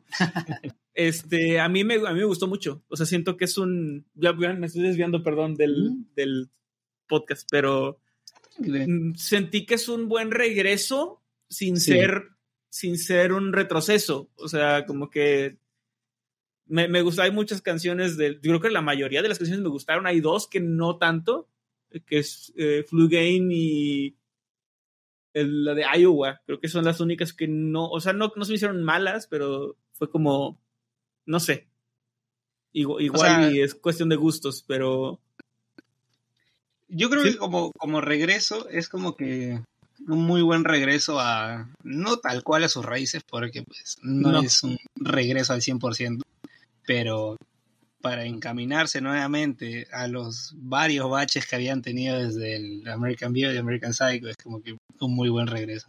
A mí me encanta Sí. cómo inicia el disco. Claro, yo siento que hay un par de temas que podrían este quitarse, como, pues, como tú dices, el Flu Game, o este, hay uno, pues las transiciones yo siento que no aportan mucho. eh, Entonces, sí, la de eh, Baby La que tiene ahí Annihilation, esas son como, y la otra no me acuerdo cómo se llama. Es un recurso pero- como muy de los 2000 que no sé por qué, por qué lo siguen utilizando, pero, pero sí, siento que es más relleno, ¿no? Pero en Sí. general diría que de las, ¿cuántas canciones sí son canciones? Como unas 10, ¿no? O sea, Eh, sí, una, unas 11 por ahí. sí, unas 11, bueno, sí. de las 11 me, me gustan 9, entonces está, está del bueno. otro lado para mí. A mí me encanta cómo inicia y me encanta cómo cierra con So Much for Stardust, que es Somos tema Stars, favorito sí, sí, sí. ¿Sabes que la que se me hizo más nostálgica o más. Como que bien podría haber estado, por ejemplo, en el Foila Dukes? eh, la de. Ah, se me olvidó cómo se llama. Se me olvidó por completo. Empezó con una guitarrita, como todas, bueno. se me olvidó el nombre. Wow, mm, Es que la verdad, o sea, le he escuchado la- varias veces ver, voy- disco, pero, pero como que ya ahora último no lo he escuchado ya demasiado. ya, Es que pero- me, me suena muy a Foila Dukes la de. Bueno, dice Love is in the air. A ver, So Much for Stardust. Se llama Fake Out. Fake Out la escuché desde la Ah, primera escucha. Dije, ok, esto es, esto es, podría ser Fall Out Boy del 2008 sin, sin problema. Es que, bueno, así un pequeño spoiler para lo que dije en ese video fue que pues este So Much for Stardust se siente como, bueno, yo lo sentí como que la banda nunca se separó y esto es lo que hubieran lanzado eh, de- siguiendo de Folia Dudes, o sea, se siente tal cual. Sí. Aunque a Como mí personalmente- lo que- es lo que yo esperaba ¿Cómo? que sacaran después. Exacto. Claro, o sea, aunque yo siempre lo he dicho, uno de mis discos favoritos, bueno, el único disco favorito que yo tengo desde que regresaron es el Safe Rock and Roll. Es como que un muy buen regreso. Y de ahí ya, pues es como que se, se van al tacho totalmente. A mí ese sí no, o sea, cuando es que yo estaba esperándolos porque se separaron y yo estaba en la prepa, creo. Entonces yo estaba esperándolos y el Save Rock and Roll llegó y no es un mal disco, pero a mí no me gustó en su momento porque yo estaba esperando otra cosa y creo que eso Sí. fue, fue un problema más Claro. de expectativas. Si esperabas la primera etapa de la banda, no es nada de eso, es otro Ajá. sonido totalmente diferente. Pero, o sea, para mí el Safe Rock and Roll es como que un nuevo acercamiento para las nuevas generaciones. Es pop Sí. al final, es totalmente pop. Ya le quitan la, esa pizca de punk que tenían, porque realmente jamás fueron pop punk al 100%. Ujú. Era como punk Más- rock, ¿no? Más. Claro, o sea, era como. Una, era su estilo de ellos, pero nunca tiraron al punk al 100%. Pero, y a mí me Mm. gustó, es un disco bastante interesante dentro del pop y ya, pues, dentro del pop comercial, obviamente. Sí, claro. Pero bueno, eh, paréntesis para ver de Fall Out Boy. Este, Así que si gustan, continuamos. Disculpen. Sí, sí, entonces, es que me hiciste acordar de Fall Out Boy, me había olvidado de Fall Out Boy. Sí, es que por, por- perdón, lo que te decía es que por eso descubrí tu canal. Me gustó mucho, me puse a ver todos, o sea, todos los videos. No sé si estoy al día ahora, porque también de repente no tengo tiempo, pero, pero sí he estado como muy al pendiente y, y pues es muy buen trabajo, la verdad. Muchas gracias, muchas gracias. La aprecio, mi estimado No Crawl. Sí, además que No, sí. coincidimos en mucho y, y en lo que no estamos bien. Claro, claro. No, sí, bueno, ahorita el canal está como que en una etapa de, de transición, adaptación y como que ha venido mucho el podcast al canal, pero también ya estoy planeando pues hacer más videos también pues, de, de Sí. discos como tal, ¿no? Pero toma tiempo, pues a veces con el trabajo es como que mm, hacer un guion te requiere sentarte, escribir tranquilo, en silencio. Sí. Es un proceso. Es un proceso mucho más, eh, no, no complicado, pero más tardado de lo que creo que la gente se imagina el, el hacer Sí. un video de 15 minutos, ¿no? No, pues, Las horas que, que le inviertes son muchísimas. Y luego para que al final de repente lo veas y digas, ah, yo hubiera hecho esto diferente, hubiera cambiado aquello. Siempre como que le buscamos esa parte de no es perfecto, pudo haber sido mejor. Es Sí. todo un tema, es todo un tema la creación de contenido. Sí, yo por ejemplo cuando hago los guiones es como que es el, el primero nunca queda, es como que el primero para mí es mi borrador, luego lo leo varias veces y digo como que eso puedo cambiar, eso de acá, Sí. Trato de leerlo varias veces para ver que no he redundado ciertas palabras, como a mí me decía el profesor de la universidad, estás muleteando mucho, entonces como que, porque repetía varias veces una palabra, entonces como que trato de ver eso, o sea, aunque al final digo, me olvidé esta palabra porque también la repito muchas veces, pero ya digo, bueno, ya no puedo hacer nada, ya está ahí. Sí. ¿no? Que también Y- es parte de, ¿no? Aprender Sí. a, o sea, dejar un video cuando lo produces y dices, sí pude hacer cambios, pero no me acuerdo quién, quién escuché que dio ese consejo, que se me hace un gran consejo, de que es muy difícil cuando eres creador de algo, creativo de alguna forma, que algún producto, algo que, lo que sea que estás produciendo, esté al 100% de como tú lo querías o la visión que tú tenías. Es muy Y lo ideal y lo más sano es soltar las cosas cuando lo sientas, que estás en 80, 90%, porque el 100% es imposible y si no te, te atascas con ese, te quedas atrapado con un, un contenido y no avanzas porque buscas cómo perfeccionarlo más y más. Soltar esas cosas así es, es lo ideal, o sea, aunque ya después voltees y digas, ah, hubiera hecho esto diferente, es como, bueno, pero ya fue, ya quedó, ya está publicado, ya no hay nada que hacer. a lo que sigue Sí. para poder Es seguir cierto. haciendo, porque si no, no, no avanzas. Sí, eso es muy cierto, ¿no? A veces la perfección no, no existe, ¿no? Es, es una idea que nos hemos hecho todos. Sí, sí, sí, sí, exactamente. Además, lo que para uno es perfecto, luego a alguien no le va a gustar. Exacto. O lo que para ti es imperfecto, va a haber alguien que lo va a apreciar como si lo fuera. Sí, sí. Y pues sí, es todo muy subjetivo. Sí. Y el género del terror, así, pues es algo que, que está basado, pues básicamente en cosas que, que desconocemos, ¿no? De muchas cosas paranormales, de mitos, leyendas. Dentro de todo el contenido que, que tienen, que pues ya es extenso, 10 años de contenido, ¿cuál ha sido la historia más inquietante que alguna vez han compartido? Una que ustedes como que los ha dejado un poco pensativos, meditabundos. Es complicado. Ha habido, sí, sí, sí, son, es, que son muchas historias y es raro porque algunas se te quedan un tiempo, pero después como, bueno, yo sí he olvidado algunas que me gustaban mucho y que trato de acordarme. Sabes que hay, hay algunas que se quedan más por no haber sido publicadas. Sí. Nos han llegado, tenemos una sección, justo ahorita que te mencionaba lo del San Valentín. En esa época empezamos a hacer una, varios videos con una temática referente al amor, pero desde este punto de vista retorcido, ¿no? Por ejemplo, experiencias ah, malas en citas a ciegas. Sí, Eh, con acosadores, ¿no? historias de acosadores, historias de este tipo, y justo en la de acosadores, sí nos llegaron un par de historias que ni siquiera, bueno, una de ellas no quisimos ponerla, y la otra me acuerdo que la chica nos dijo, no la pongan, por favor, estoy, estoy escribiéndola porque me estoy desahogando, no porque quiera que la platiquen, porque la verdad no me gustaría verla en Sí. el internet, ni siquiera de forma anónima, que mucha gente utiliza esta parte, ¿no? De, bueno, ponlo, pero no digas quién soy. Y, y si había una de es- esta chica en particular, me acuerdo que su historia era muy, es que era muy desesperante, muy triste, porque ella nos contó de, de que sí tenía un acosador, pero que era un- una persona, un, un señor ya bastante grande, bueno, ya bastante grande a la época en la que nos envió el video, nos envió la historia, perdón, pero que ella lo había visto durante toda su vida, pero no era un conocido de ella, ni un familiar, ni un amigo. Era una persona que ella se topaba muy frecuentemente, a pesar de haberse mudado de casa en varias ocasiones, incluso en una ocasión de moverse de ciudad por la escuela, y que siempre, siempre, siempre se lo, se lo llegaba a, a encontrar. Y que obviamente siempre sentía y notaba la mirada de este hombre que no era la de un extraño cualquiera, ¿no? Sino la estaba observando fijamente, nunca la seguía tal cual, o sea, ella nunca vio como que él se pusiera de pie y empezara a, caminar detrás de ella, pero se lo topaba frecuentemente en lugares donde ella iba. Salía con amigas y ahí lo veía a lo lejos. Iba a la escuela y lo veía en algún punto del camino, ¿no? Y nos decía que estaba muy desesperada y que lo más fuerte que había pasado en referente, referencia a esto es que en su casa, una noche empezó a escuchar ruidos en, en el patio y se empezó a asomar a buscar, no vio nada.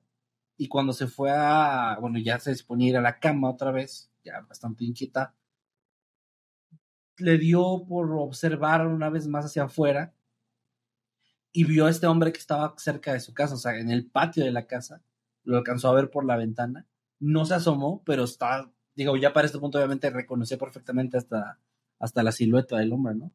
Y nos dijo que, que, la, que lo vio ahí, que se, se, asustó muchísimo, que llamó a un familiar, llamó a la policía, no había nadie, o sea, no encontraron a nadie, pero que esta persona sí la han visto a alguien más, o sea, tampoco es como una historia de fantasma o alguien que la está acosando desde, no sé, sí, algo, algo similar, algo paranormal.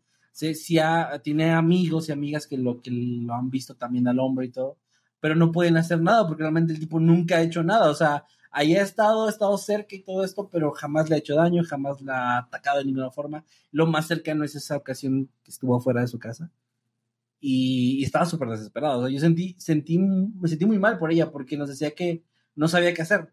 No tenía ni idea cómo combatir algo así porque en otras historias que ella misma había visto, escuchado en nuestro canal, pues pasaba algo donde esta persona era detenida, era, no sé, la policía puede intervenir de alguna manera, ¿no? Pero aquí no. Como o sea, técnicamente no hay un delito, ¿no? No, no hay ningún delito, es como una claro. persona que está ahí acechando de cierta forma.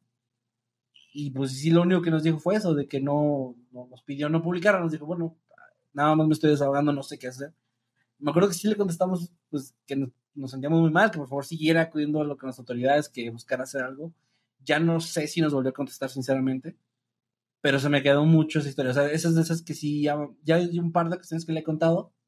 Ya pasaron años, esto sí tiene mucho tiempo, entonces también nos dijo el país, nos dijo la ciudad, no lo, no lo menciono nunca que cuento esta historia, pero sí se me hace muy, muy triste, como que obviamente pues uno ve las historias, ¿no? Y, y, por más que sean historias tristes o de momentos que la gente la está pasando mal, no, no dejas de verlo como algo de entretenimiento hasta cierto punto. El que escuchar la historia de alguien más y te entretiene, pero esta es de las pocas que pues, no hubiera preferido no, no, no leer, o sea, hubiera preferido no saber las historias. Sí me, me, me marcó de una forma muy, muy particular.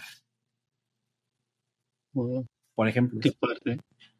Sí, sí, sí, está muy triste. Sí, yo creo que de los, o sea, de repente, como dices, son las historias que no llegan a publicarse, suelen ser como la, las que más se nos quedan a veces, ¿no? Sí, sí. Más que las que sí llegan a, a los videos. Uh -huh. que, que, igual en los videos también había un par que, que, que sí se quedan, ¿no? Incluso la gente las recuerda. Pero casi siempre. O sea, yo siento que casi siempre las que, las que te impactan más como alguien que recibe historias y lee historias muy frecuentemente son donde ni siquiera hay fantasmas, uh -huh. donde ni siquiera hay algo paranormal, porque en el caso de esta chica, por ejemplo, re regresando a esto, es muy desesperante, o sea, el, el hecho de, de, ponerte en tus zapatos, de pensar que sea tu hermana, tu mamá, tu hija, y que no puedas hacer nada al respecto para que se sienta tranquila, para que duerma bien, es como que, no sé, no sé si a lo mejor me pega ahí un lado un poco empático, donde me pongo los zapatos de ella o de alguien cercano, pero sí es, es, es fuerte de repente ese tipo de historias son, son fuertes. También sí. por ahí nos, nos, llegó una ocasión, una persona que nos estaba... Bueno, ver, voy a ser muy cuidadoso con lo que voy a decir, pero hemos hecho videos de rituales. De rituales sí. este, que siempre aclaramos no los hagan.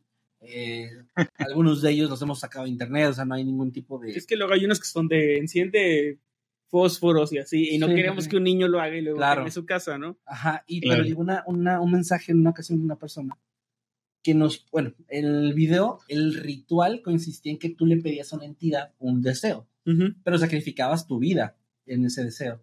Yo la verdad, este, este en particular sí lo, lo sacamos de internet y es muy creepypasta, o sea, es muy, es un ritual que es difícil que alguien se lo crea porque sí, sí tiene muchos elementos muy de historia de ficción. Sí. Que al final esos videos de rituales en particular sí son muy así, o sea, es la, es la, la idea es como diversión, o sea, como de, de escuchar decir, ah, qué fuerte, nada más. Y aún así estamos mucho yeah, no lo intenten. Pero en este particular nos llegó un mensaje, me acuerdo, de una persona que nos preguntó, ah, porque aparte omitíamos pasos, eh, uh -huh. intencionalmente omitimos pasos para que no lo intenten ni siquiera, no, para que no tengan todas las herramientas.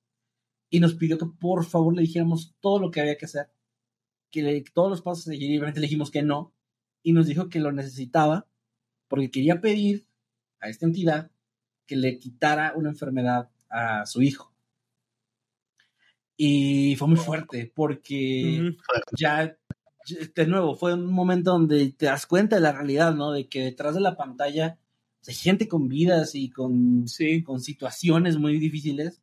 Y ahí fue donde fue bien, bien feo porque se sintió pero qué peor que decirle, pues mira, este es el paso, pero no lo intentes, el decirle, mira, es que esto no es real, o sea, es una historia que es de internet y no, no, no lo hagas porque no es real, porque es como entretenimiento. Y me acuerdo que ni siquiera se enojó, fue más como un, ah, sí, claro, como decepción. Entiendo, ¿no? bueno, disculpen, y ya, ¿no? Se, se sí. fue. Y es, o sea, ¿te imaginas todo lo que lo llevó a estar tan desesperado como para ver un video de internet y decir, ok, voy a ofrecer mi alma, no importa que me muera, pero quiero que mi hijo se salve? Como que es muy complicado, o sea, es, es, un momento donde dejas, por un momento aunque sea, dejas de ver los videos como solo videos y te das cuenta que pueden tener un impacto en la gente de muchas maneras, muchas maneras muy fuertes. Wow, qué fuerte, ¿eh? qué fuerte. Yo me acuerdo así una vez en secundaria, no recuerdo exactamente por qué, pero un amigo me dijo así para, para hacer un ritual. Y, okay y pues supuestamente el ritual era para que, pues, básicamente como lo que tú decías, pues que para concederte un deseo. Y, y, él como que sabía mucho de esto, entonces me dijo, ya, lo que tenemos que hacer es este, conseguir una gallina negra, que no sé qué cosa, esto, lo otro. Y, y yo iba pensando, pensando, y decía, pero yo siempre he sido como que muy escéptico ante todas esas cosas. O sea, Sí. aparte de que pues yo no soy creyente de nada, pero tampoco me considero ateo. Siempre he dicho yo soy agnóstico porque pues, no niego que exista algo, pero tampoco pues afirmo que hay algo, ¿no? Entonces Claro. eh, soy escéptico hasta no ver nada. Entonces, eh, pues yo por un momento dije, no sé, creo que creo que esto no va a servir, ¿no? Entonces simplemente le no le hice caso, pero me acuerdo que, que mi amigo sí me estaba diciendo que ya había averiguado, había, este, ya tenía un tipo que le iba a vender dos gallinas negras, que no sé qué cosa. Ok. Y, y bueno, o sea, ya como que llegas a un punto y dices, esto se está tornando turbio, entonces acá es Sí. mejor cortar la línea. Y, y todavía estábamos en el colegio, era lo más gracioso. Sí, ya cuando implica sacrificar animales y así, ya estás del otro lado, ¿no? Sí. No, yo, o sea, bueno, justo un día eh, cuando estaba en el episodio de Lane, que pues cuando sale este episodio, y pues ya salió el de Lane, porque pues, ah, me había olvidado comentarles que este es el episodio final con el que cierra la temporada de, de Halloween. ¿no? Ah, ok. qué honor. Entonces, esto sale, bueno, eh, cuando lo están viendo, lo están escuchando, pues ya es 31 de octubre, entonces eh, me acuerdo que yo justo le comentaba a Lane que pues yo como que no sé si sea normal o qué, pero en cuando se trata de pues animales, así como que me da pena ver el maltrato, ¿no? Ver maltrato animal, Claro, ese sí. tipo de cosas. Pero cuando se trata de maltrato hacia una persona, como que soy muy indiferente, me da exactamente igual. Como que siempre he tenido más afecto hacia los animales, así, que hacia una misma persona. ¿no? Pues no sé, creo que depende de cada. O sea, yo siento que soy, tanto con personas como con animales, soy muy empático. O sea, me, me pasa. Tenemos videos, por ejemplo, que hablan de brujas, brujería, y nunca falta la historia que habla de lechuzas y eso. Ay, sí. Tratamos o de omitirlas, o si son muy buenas historias, las ponemos, pero ponemos el disclaimer de, de oigan, no, ma- no maltraten lechuzas, ¿no? O sea, porque Claro. no, o sea, porque si un animal ahí que, que, que está posado en un árbol no lo hace una bruja, y aunque fuera una bruja, pues no, no tienes por qué maltratarla o quemarla, ¿no? O sea, no, no sé. Siempre tratamos como de dar ese disclaimer de que no maltraten animales, porque no queremos que se malinterprete nuestro contenido Claro. que más allá del entretenimiento se entienda como que estamos promoviendo que quemen brujas, ¿no? O en Bueno. este caso lechuzas. Sí. No, sí, siem- siempre hay un hay un avesado que dice no voy a intentarlo. ¿no? Sí, Sí, sí, Mundo Creepy me dijo que matara lechuzas. No, y sabes, Pues no. sabes que la Ahí gente sale o sea, un fuera, titular. Los de Mundo Ujú. Creepy me incitaron. Fu- fuera de, de esa persona que nunca falta, que lo quiere intentar, tampoco falta el que nos acusa Ah, de sí. que nosotros estamos promoviendo cosas negativas. Ah, sí. Por ejemplo, en, el- en los videos que te mencionaba de acosadores, sí llegamos a recibir comentarios de, bueno, de todo tipo, ¿no? Porque están desde los que te dicen estás enalteciendo a estas personas, etcétera. Pero también hubo uno muy particular en un video que era una historia escrita por Emanuel Sí, de un asesino. de un asesino, o sea, es- de eso trata la historia, ¿no? La perspectiva de un asesino que confiesa de cierta forma sus, sus crímenes. Pero es una historia de ficción, obviamente, o sea, de ficción, porque creo que al final incluso se muere el protagonista. Al final se acaba el mundo, creo. Algo así, bueno, eh, tiene un final de esos así de, de que se muere el protagonista o lo que sea. Y nos llegó un comentario que siempre se me ha quedado porque se me hizo muy gracioso. Que una persona que llegó a comentar y dijo, ah, qué descarado, todavía vienes aquí a YouTube a contar tus crímenes.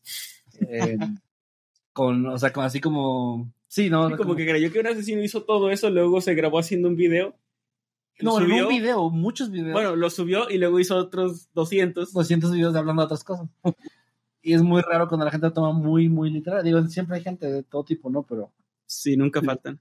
Pero sí, también nos han acusado de, de promover cosas negativas o eh, nos han acusado así de, oye, este, no hagas, ya no hagas videos de, de miedo porque mi hijo los ve y se asusta. Y yo, señora, pues cuide a su hijo. que ¿no? No, no deje que vea nuestro contenido, sí. Sí, no tiene por qué ver, no es un canal para niños.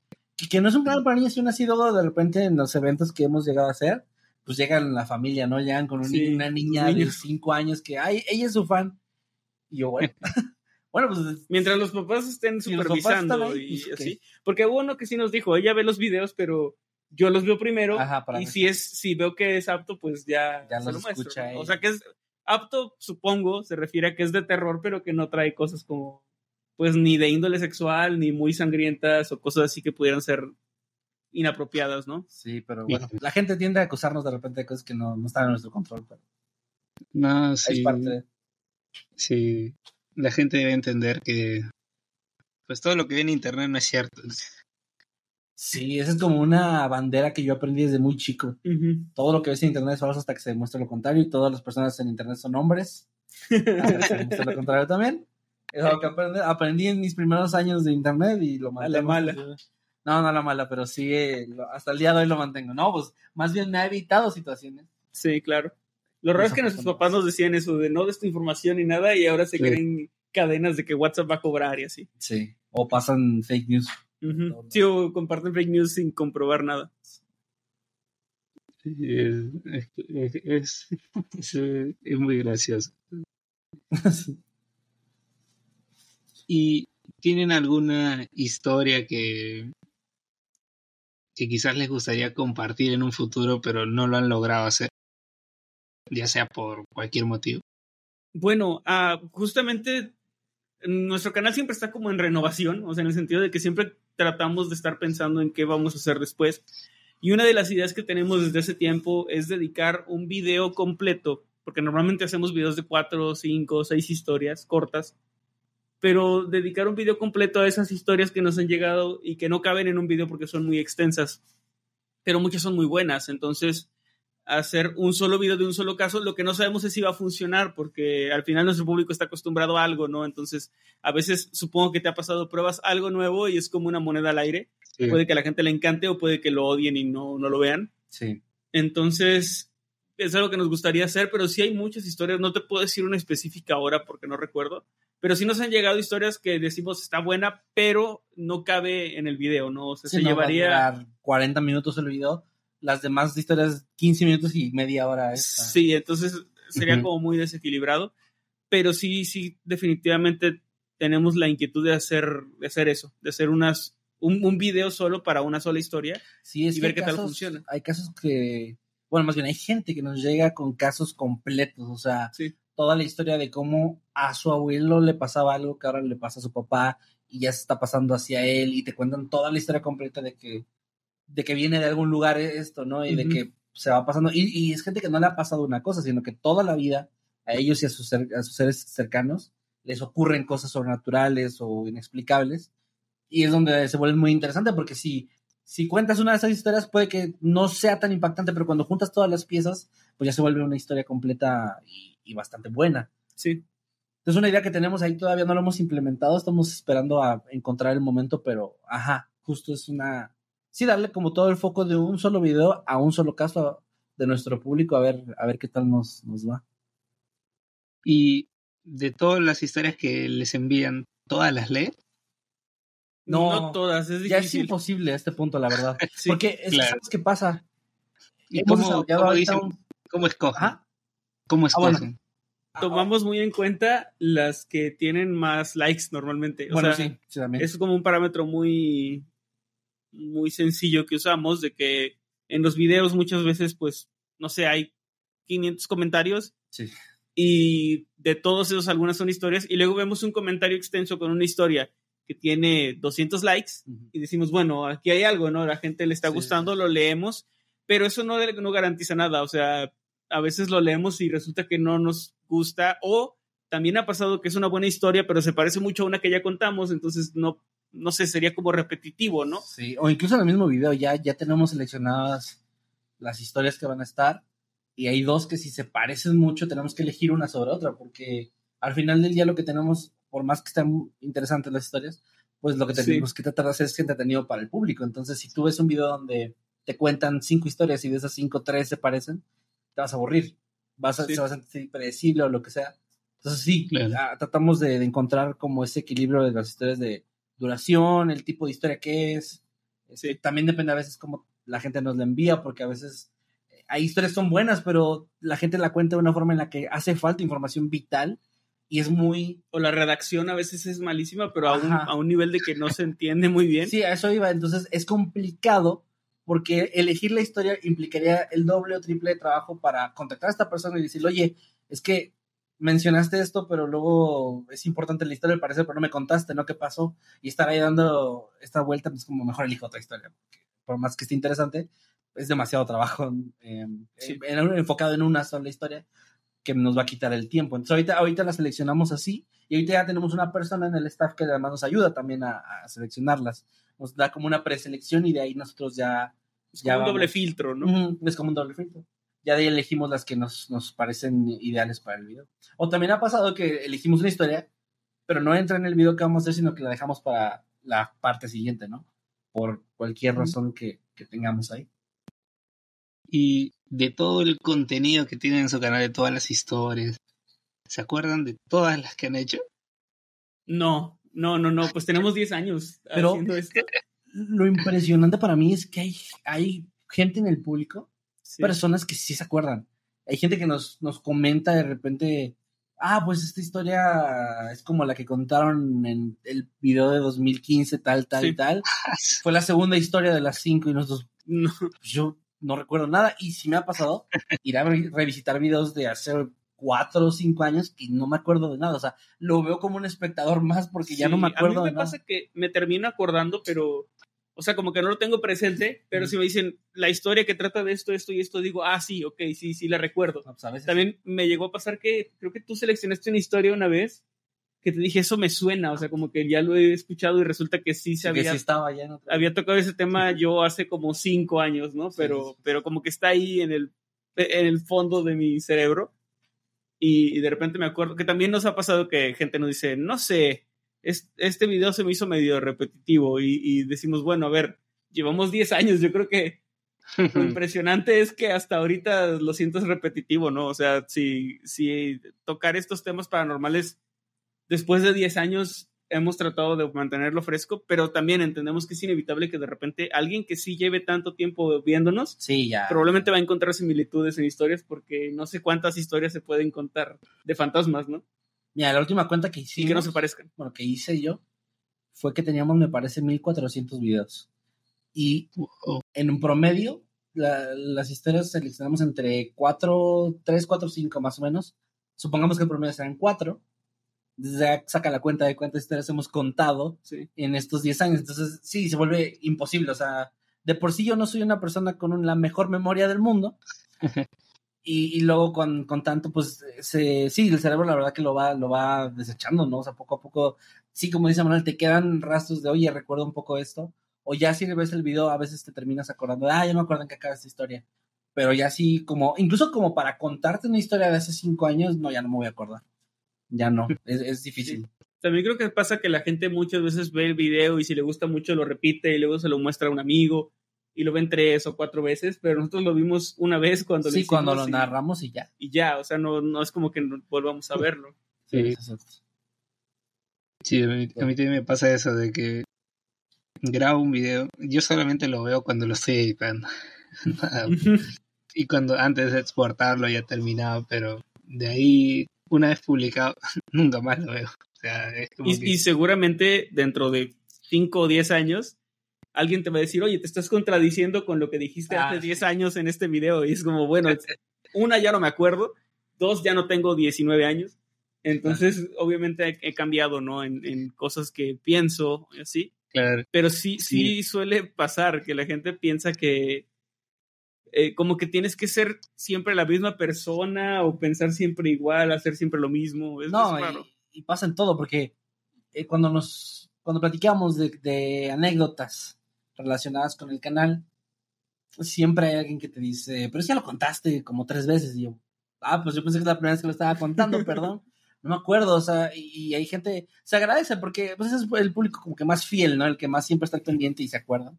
Y yo, yo me, me identifico porque hay cosas con las que yo soy así, series de televisión con las que soy muy, de que me acuerdo de todo, ¿no? O sea, si algo Sí, yo con los si hay un detalle ahí que, que contradice otra cosa, luego, luego me salta.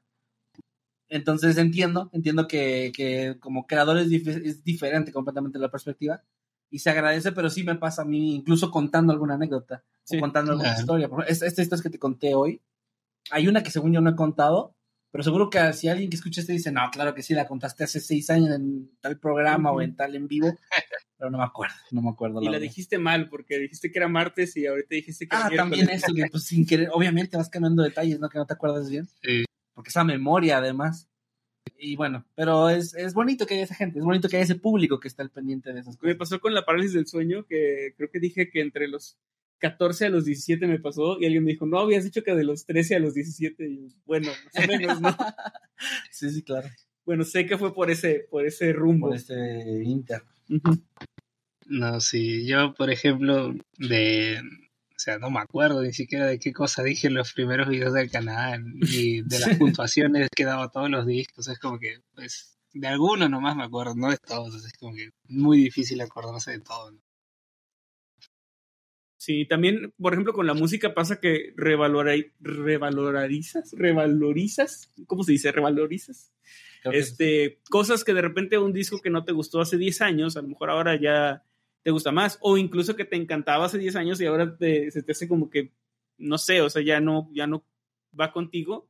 Y si tú lo calificaste en algún momento de una forma, pues ahora obviamente habrá cambiado, ¿no? Para bien o para mal. Sí, yo creo que eso lo agradezco, Sí. agradezco mucho. Que, que no, en nuestro canal nunca hicimos, bueno, no es el contenido principal, al menos el dar una opinión, porque siento que eso es un arma de doble filo con la gente, ¿no? Sí, de que claro. te, o sea, van a llegarte diciéndote, tú dijiste esto hace 10 años, ¿cómo puedes decir esto ahora? Y no, o sea, yo he pensado un montón de estupideces hace 10 años. Sí, no, yo, pues justo lo que hablábamos al inicio de los recuerdos de, de Facebook que aparecen, que a mí me da mucha pena el, el Kevin de hace 10 años. Pero pues digo que bueno, ¿no? Qué bueno que no me dio orgullo, porque sería muy raro no haber evolucionado nada.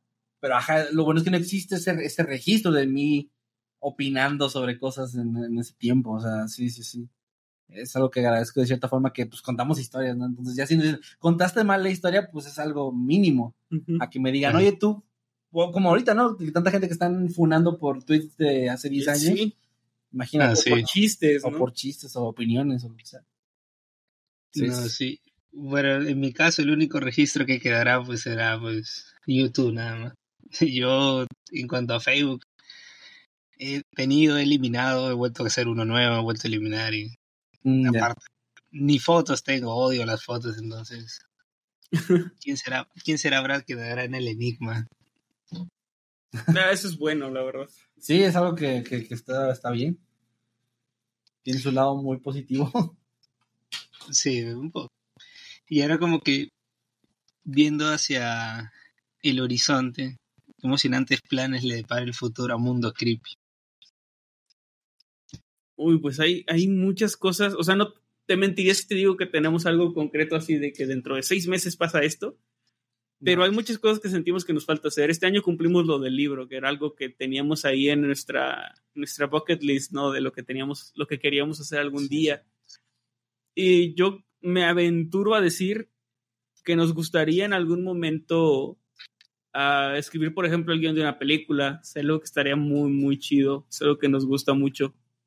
Eh, Kevin, tú me habías comentado de un videojuego, ¿no? Sí, tengo muchas, muchas ganas de, de participar, porque ya diría hacer, pero tengo un amigo, Gerardo Unkelja, que le mando un saludo, que él sí está haciendo un juego desde cero. O sea, no, no está haciendo todo él, pero él es como, está pagando todo, etcétera, y se está volviendo loco, así que no quiero que termine Sí, como se va a él. morir pronto. Se sí, yo creo que va a morir muy joven él. Entonces no quiero, pero sí me gustaría escribir también para un juego de terror. O sea, me, me encantaría plasmar ideas en un videojuego porque el, Ujú.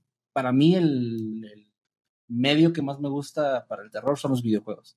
Es el Sí. que más disfruto, entonces, Ujú. ajá, eso me gustaría. Y a, en modo como mundo creepy, pues, sí, como de videos. bueno, yo iba a decir el tema del libro que ya nos Ah, han bueno. preguntado mucho. Sí. Las personas que nos siguen, si va a haber un segundo libro, la verdad es que es, yo creo que sí, o sea, Sí. es no podría asegurar al 100%, pero al menos muy, muy seguro sí estoy de que, de que algo va a- vamos a hacer, porque somos, somos muy inquietos con esas cosas. Desde el principio del canal, empezamos haciendo una cosa, ahora hacemos algo completamente diferente. Sacamos un cómic en 2019, hemos hecho cortometrajes de terror.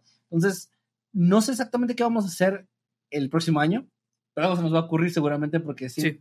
como que improvisamos un poco en ese sentido, de que no lo planeamos tanto, pero cuando ya tenemos la idea, nos casamos con esa idea hasta que la, la terminamos, ¿no? Así ha sido con todos estos proyectos.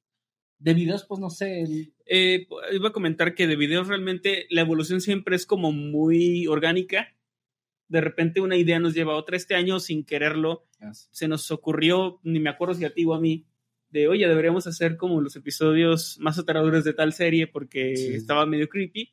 Y luego le fue muy, muy, muy bien a ese video y nos empezaron a pedir, hagan también de tal serie, ¿no? Entonces, este año empezamos a hacer como los episodios aterradores de, es así como que, como la gente lo está viendo y, y empezamos a hacer eso. Y el próximo año, si de una idea suelta sale una nueva saga de videos, pues vamos a seguir por ahí pero siempre es como muy orgánico y según lo que nos guste hacer, porque también de repente nos piden temas que personalmente no nos atraen tanto. No somos mucho, por ejemplo, de fenómeno ovni. Y últimamente con lo que ha estado pasando y lo, de, de Mausani y sus, muñequitos, este, pues nos han pedido que hablemos mucho de eso y la verdad como no, o sea, no es algo que a mí me apasione y creo que a ti tampoco. No, no, no. Pues no es un tema que toquemos, pero siempre tratamos de mantenernos como eh, honestos en ese sentido, ¿no? De cosas que realmente nos, temas que nos interesan, que nos gustan, no forzarlo y tampoco forzarnos a hacer algo nuevo si no es porque realmente nos están haciendo hacerlo.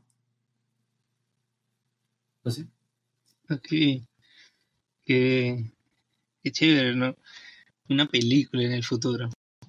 Ojalá. Estaría increíble, ojalá que se pueda. La verdad es que cuando lo decimos suena bien muy lejano. Sí. Pero yo luego veo hacia atrás y me, imagino que el Kevin de hace 10 años también veía muy lejano un libro, también veía muy lejano muchas de las cosas que nos han estado pasando, que hemos estado haciendo, entonces ya cada vez veo menos, vaya, no que lo vea menos, más cercano o menos lejano, sino que lo veo menos imposible.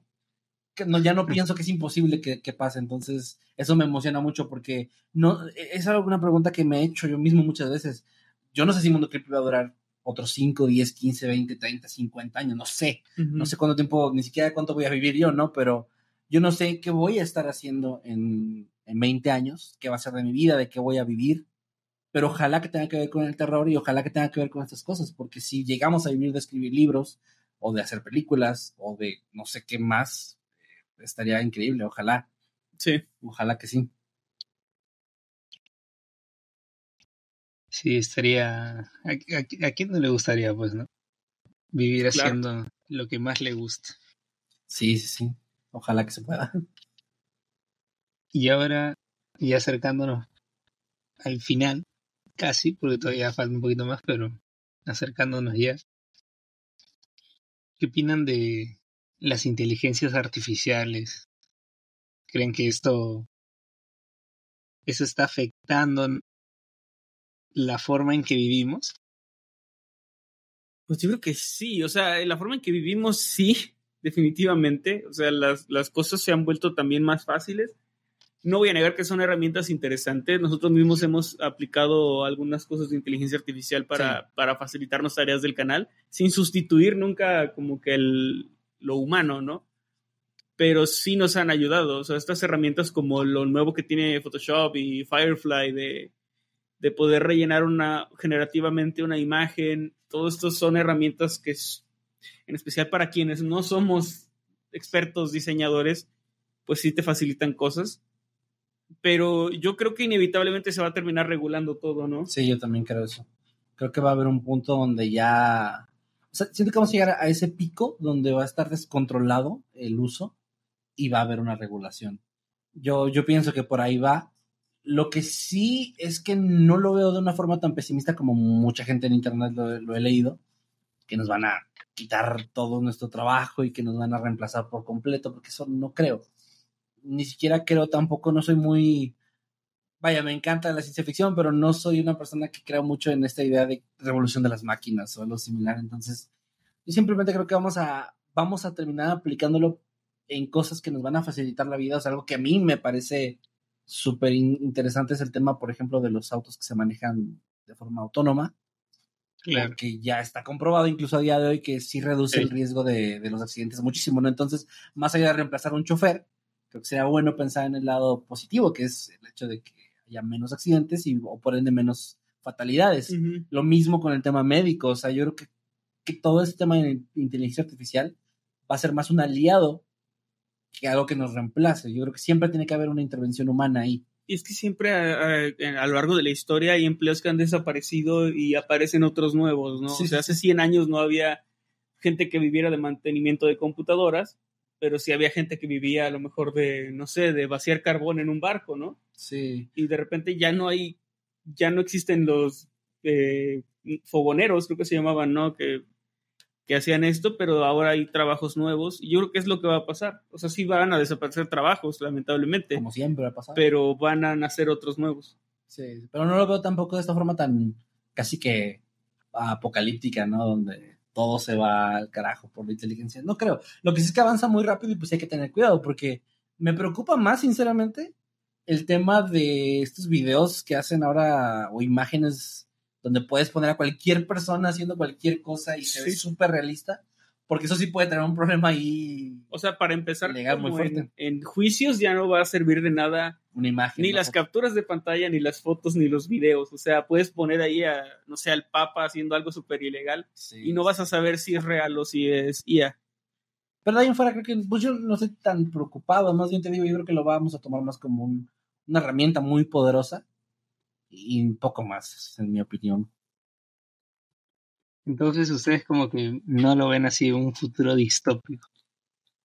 Yo creo que no. Yo no. Es que también, eh, por ejemplo, sí me puse a pensar cuando la gente se va en este pánico inicial de no a reemplazar a todos. Pero luego todo el mundo lo empieza a usar para hacer este que su cara se vea como un paisaje. O sea, es como, Ajá. es como el internet. Cuando llegó el internet, todo el mundo decía de que no, ahora con todo este poder que va a ser la humanidad, ¿no? Y, pues memes, básicamente. Sí.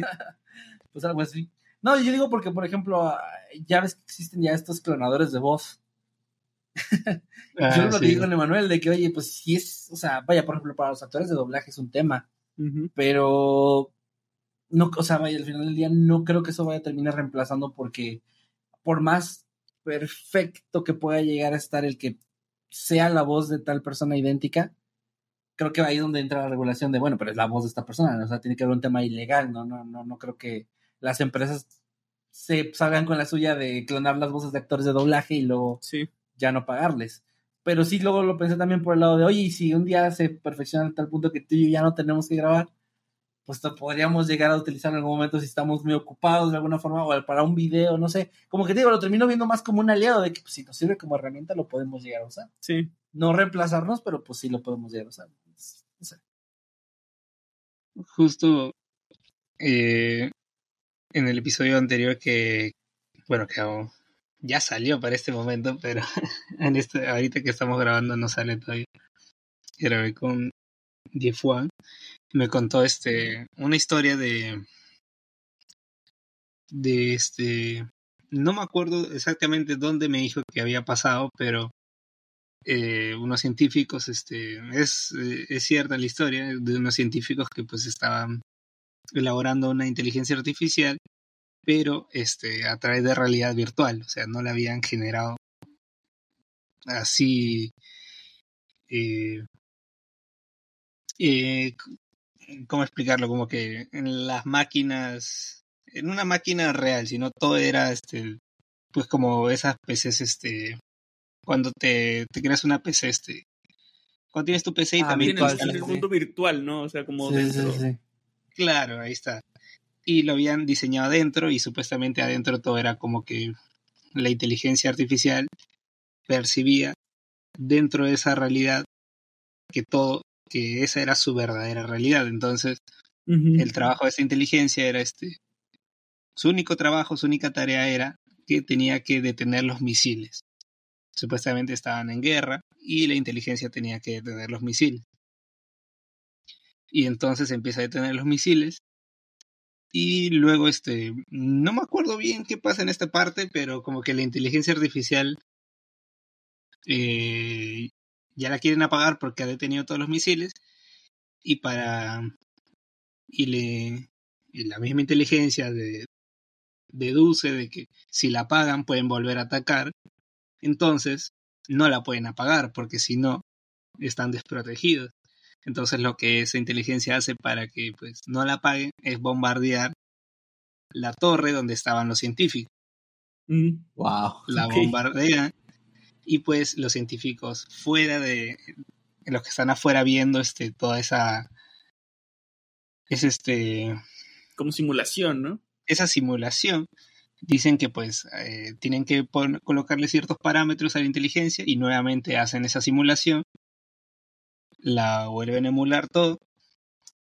Y bueno, ya como la inteligencia tenía ese parámetro de no atacar a los humanos, lo que hace para que pues pueda seguir cumpliendo su función es no disparar directamente a, lo, a la torre, sino disparar cerca y el misil va a derrumbar la torre. Ok. Encontró la forma, ¿no? El hueco legal. Ajá. claro, encontró la manera de cómo pues este cumplir, seguir cumpliendo su orden sin pues técnicamente atacar a los humanos, ¿no? Y, y pues de ahí los científicos se dieron cuenta de que pues la simulación estaba fracasando y tenían que evaluar todo, nuevamente todo. ¿no? Y, y como que me quedé pensando, ¿no? Qué interesante, ¿no? Porque es una máquina y pues realmente Sí. O sea, no es como una persona, es como el mismo algoritmo de YouTube, como decían al inicio, ¿no? Por decir matar, ya, pues no, eso no es, porque realmente la máquina detecta solamente la palabra y está configurada Sí. así, pues no es como una persona que pues va a deducir que esa palabra no se está usando de manera pues errónea, sino es parte de pues una forma coloquial de hablar, ¿no? Sí, sí, sí. Sí, creo que es esta clásica paradoja de, de decir que si tú construyes a una inteligencia que resuelva los problemas del mundo, va a terminar deduciendo que el problema somos los humanos, ¿no? Es como por, Como por Ultron. lógica, por la contaminación y todo eso. Claro. Igual, bueno, en- dentro de esa historia precisamente supongo que es la razón por la que lo hicieron en una simulación para Sí, ver primero qué pasaría. Y por esa razón es que es que no en el mundo real no mató a nadie, ¿no? Pero no, claro, pero lo sí que pasó era en la simulación. Ajá. Eh, pero creo que esos peligros están ahí, latentes, como los de cualquier tecnología. Y sí dependemos de que las personas que los desarrollen precisamente pues piensen muy bien en todos los parámetros y las cosas que van a, a implementar. Porque sí, o sea, sí es un peligro latente, sí es algo que, que puede salir mal. Un mal cálculo creo que sí podría ser fatal. Un mal sí. cálculo, si dejas a una IA a cargo de las ojivas nucleares que hay en el mundo, Eh, bueno. un mal cálculo nos puede costar la humanidad entera, ¿no? Por eso creo que no lo van a hacer, o sea, por eso creo que no van a poner a una IA. Es que es eso. Yo, yo creo que la paranoia que hay so- sobre eso es basada en lo que puede salir mal. Está bien, qué bueno que se tenga ese miedo. Pero creo que por eso mismo no, no lo veo muy viable, porque yo siento que antes de, de hacer, construir algo que se pueda salir de control, vamos a, como digo, digo vamos como humanidad, ¿no? A poner todos esos parámetros, todos esos candados que sean imposibles de, de que las inteligencias artificiales puedan, puedan sobrepasarlos. O sea, no, no, no creo. O sea, por ejemplo, el hecho, como dice, bueno, el hecho de que lo hayan realizado unas simulaciones porque ya se preveía que algo así podía salir mal. Sí. Entonces, no Es sé. que siento que es como. Sí, voy- Me voy a tragar mis palabras a lo mejor un día mientras estemos en el apocalipsis. sí, cuando estemos así como un no cangrejo con, Sí, como cangrejo. con el traje este de sado. Voy a decir, bueno, me equivoqué. Pero no sé, no, no, no. Eh, Es, es que yo sí siento que es como, o sea, decir, tengo un, un perro, que es un perro guardián, y sirve para cuidar mi casa. Y alguien me dice, sí, pero si lo pones a cuidar tus gallinas, se los va a comer. Por eso no lo voy a poner a cuidar mis gallinas, Sí, ¿no? Básicamente es, es eso. Pero, pero sí, eh, ya veremos en unos años si nos tragamos esas palabras o no. Alguien va a estar pero sí, escuchando yo esto tengo- en el tengo apocalipsis una- y van a decir, qué idiotas. Creo que tengo una, una visión un tanto optimista al respecto. Sí, a lo mejor yo también soy muy optimista, ¿eh? Puede que sea- Aunque sí me sé historias de eso. Por ejemplo, eh, esta historia de las inteligencias artificiales que ya tienen como unos 2, 3 años. no, ¿Qué sé, tiene más? no- no sé Los- si... Los que conversaban. Sí, no sé si, si, si escuchaste tú esa historia, pero de que programaron una inteligencia y luego otra y las pusieron en comunicación para ver qué hacían y empezaron en cierto momento a, a desarrollar un lenguaje que ya no entendíamos los humanos y empezaron a hablar porque era claro la que había una comunicación que hicieron intencionalmente para que no lo entendiéramos y las desconectaron por, por el peligro de pues, que estuvieran hablando. Y ¿Quién sabe qué era? Igual no era nada amenazante, pero Pero quién sabe. pero pues sí, no, no te vas a arriesgar. Eso está Sí. súper, imp- eso sí me impresionó mucho. Al final son máquinas, pues, ¿no? No Sí, van a hacer lo que se necesite para, para cumplir su, su única orden. ¿no? Pero yo, o sea, yo siento que yo, yo sí soy como que a veces de fantasear un poco con un futuro distópico, pero digo, si es que pasa, pues no me va a tocar vivir a mí, ¿no? Y bueno, quién sabe, es que, Es que hace- Bueno, también avanzó, avanzó súper rápido. Yo me acuerdo que hace menos de 10 años era súper impresionante pensar que una inteligencia artificial podía dibujar algo. Y Ah, eran sí. como dibujos súper burdos. Y pues ahora ya es difícil incluso eh, en muchos sentidos poder diferenciar un dibujo con IA de uno humano. O sea, aún se puede Sí. diferenciar, pero siento que estamos a nada de que sea, de que sea imperceptible. Sí, no. ya. Sí, totalmente de acuerdo. Ya quedará a ver qué nos depara el, el emocionante futuro. Sí, es que justo solo a principios de, la- de año las IAs podían hacer ilustraciones muy básicas. Dali 2. Sí, o sea, era como no podían dibujar manos y eso. Y no ha pasado ni un año y ya perfeccionaron muchas cosas. No sé, no sé qué vamos a estar haciendo con las IAs dentro de un año más. Sí, quién sabe. Quién sabe. Bueno, mis estimados, mundo creepy, como preludio al preámbulo. pues Estudio 505 es un podcast en donde pues la mayoría de invitados están relacionados al, al mundo de la música. Pero ya que yo soy un fan del terror, pues estamos en un especial del terror por el mes de Halloween. Pero esa es una pregunta, al igual que lo de la inteligencia artificial, esta es un, una clásica también, una que se ha hecho en todos los episodios. Y me gustaría conocer un poco sobre sus gustos personales.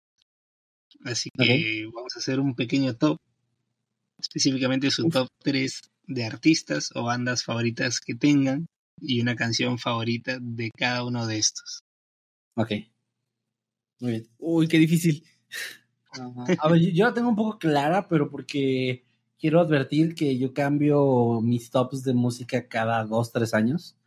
Soy Ok. mucho de etapas en la música, o sea, y de etapas muy marcadas, o sea, me voy, me muevo entre géneros, de repente soy muy pop, de repente soy un poco más rock, de repente soy muy rap, y incluso a veces soy muy salsa, cumbia, entonces, ajá, es depende de lo que tenga como ganas de escuchar en esa época de mi vida.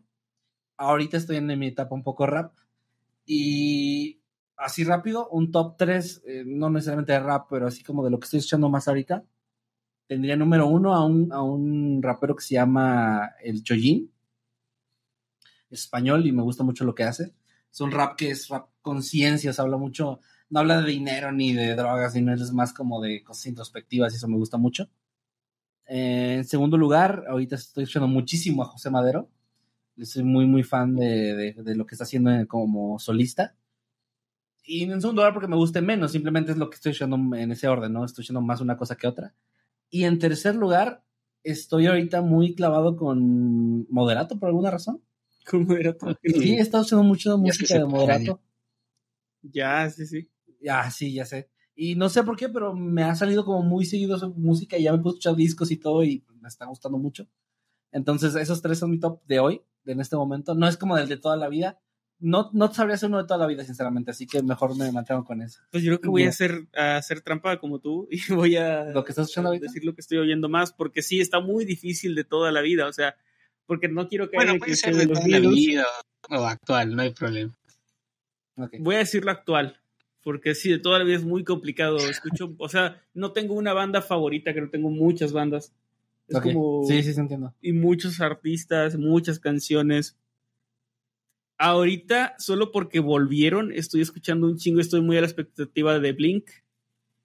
Ok. He estado oyendo mucho lo, lo nuevo, las cuatro canciones que han sacado y estoy como ya esperando el- la fecha para escuchar el, el álbum completo y me está gustando mucho hasta ahora. Mm. Blink y hasta ahora One More Time de Blink es la que me, la que he estado oyendo más. Eh, segundo lugar, he estado escuchando también mucho José Madero.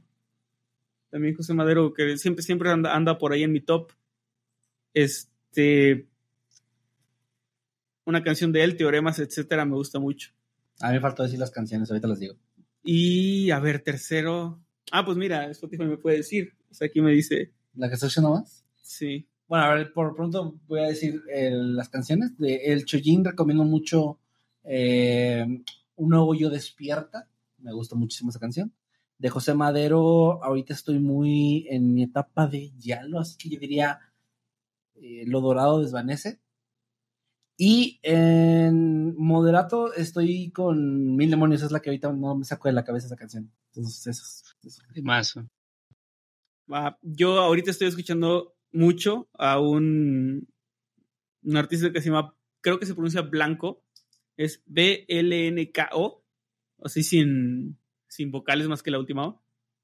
B-L-N-K-O, y estoy escuchando mucho un álbum completo que me, que me encantó, se llama Mi psicóloga me dijo que hiciera este disco.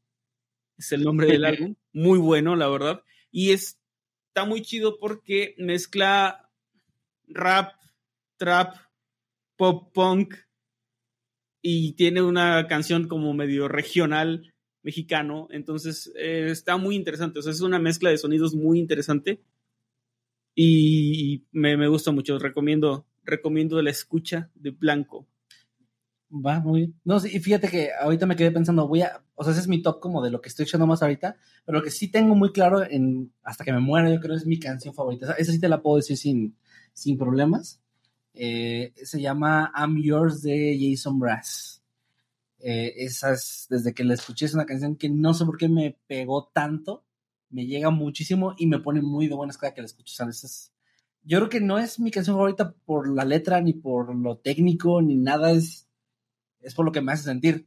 Es eso. O sea, cada que la escucho me pongo de buenas, no importa si estoy pasando mal, o no importa si estoy pasando un gran día, lo mejora. Entonces, esa canción la, la- ni siquiera le diré que la recomiendo, simplemente a mí me gusta mucho y es la de toda la vida. O sea, yo, yo es la única canción, o más bien la única parte que no se ha movido en mi etapa musical. O sea, siempre está en mi top de, de canciones, es la que jamás me salto en mi playlist, ese, ese tipo de canción. Sí, gran, gran top, ¿eh? Gran top. Gracias. Y ahora, como preámbulo, sí, para el final, otro top. Pero esta Ok. vez de sus tres películas de terror favoritas. A ver si lo tengo más clara. Creo que mi favorita de toda la vida es El Resplandor de Kubrick. La segunda diría que es Hereditary de Ari Aster. Y la tercera Midsommar también de Ari Aster. Bueno, está en tu top. Sí, este güey tiene, tiene dos de mis de mi top 3. Ok. Eh, ok, yo mi top de películas sería Lake Mungo, en primer lugar. Ah, muy buena. Una australiana que recomiendo mucho. A cada que puedo la recomiendo porque no es muy conocida, pero es muy buena. Em, en segundo lugar, Rec 1, la, la, la primera Ah, de Rec. ya, sí. Me- y esa lo he dicho muchas veces, no, no es una gran película en mi opinión, o sea, no tiene un gran guion ni nada, pero de nuevo, como en la canción, como en la de I'm Yours, es una película que me parece muy divertida de ver, o sea, la veo y no me canso de verla, o sea, es una, cada Halloween, bueno, cada octubre la revisito, me gusta mucho, es una de esas películas, o sea, se me hace similar a lo que me pasa con, por ejemplo, Shrek, ¿no? Shrek, que la, puedo, la, la, la paso en la tele, la estoy viendo con, la puedo ver sin cansarme, así, así me pasa con Rec. Y en tercer lugar, ese sí está muy peleado, no sé. Yo creo que en tercer lugar sí voy a poner Hereditary, porque sí está muy buena. Sí, sí, sí me encantó Hereditary. Quiero hacer mención honorífica ahorita que dijiste que la de Lake Mungo que no es muy conocida. Ah, claro. O, eh, no sé por qué en su momento no fue tan reconocida, pero creo que El Cuarto Contacto es una gran película. Sí, buenísima, buenísima. Con- Sí, Es con Mila Jovovich. sí, sí, muy recomendada. E- Esa, esa la recomiendo a ciegas. Si Sí, no- no, investigues nada. Sí, sí. Esa, esa, para quien esté escuchando esto, si no sabes qué es el cuarto contacto, corre a buscarla, pero no leas la sinopsis, no veas los pósters, no Críticas, veas nada. Nada, nada, nada, nada. Solo entra, ve, me lo, me lo vas a agradecer si no, si entras en, a ciegas y la terminas. Es, un gran- es una gran película, pero eso no es una gran experiencia, creo. Sí, muy bueno. Voy a verla, voy a verla. No la he La visto. recomiendo. Sí, recomendadísima, eh, te, te va a Sí. gustar.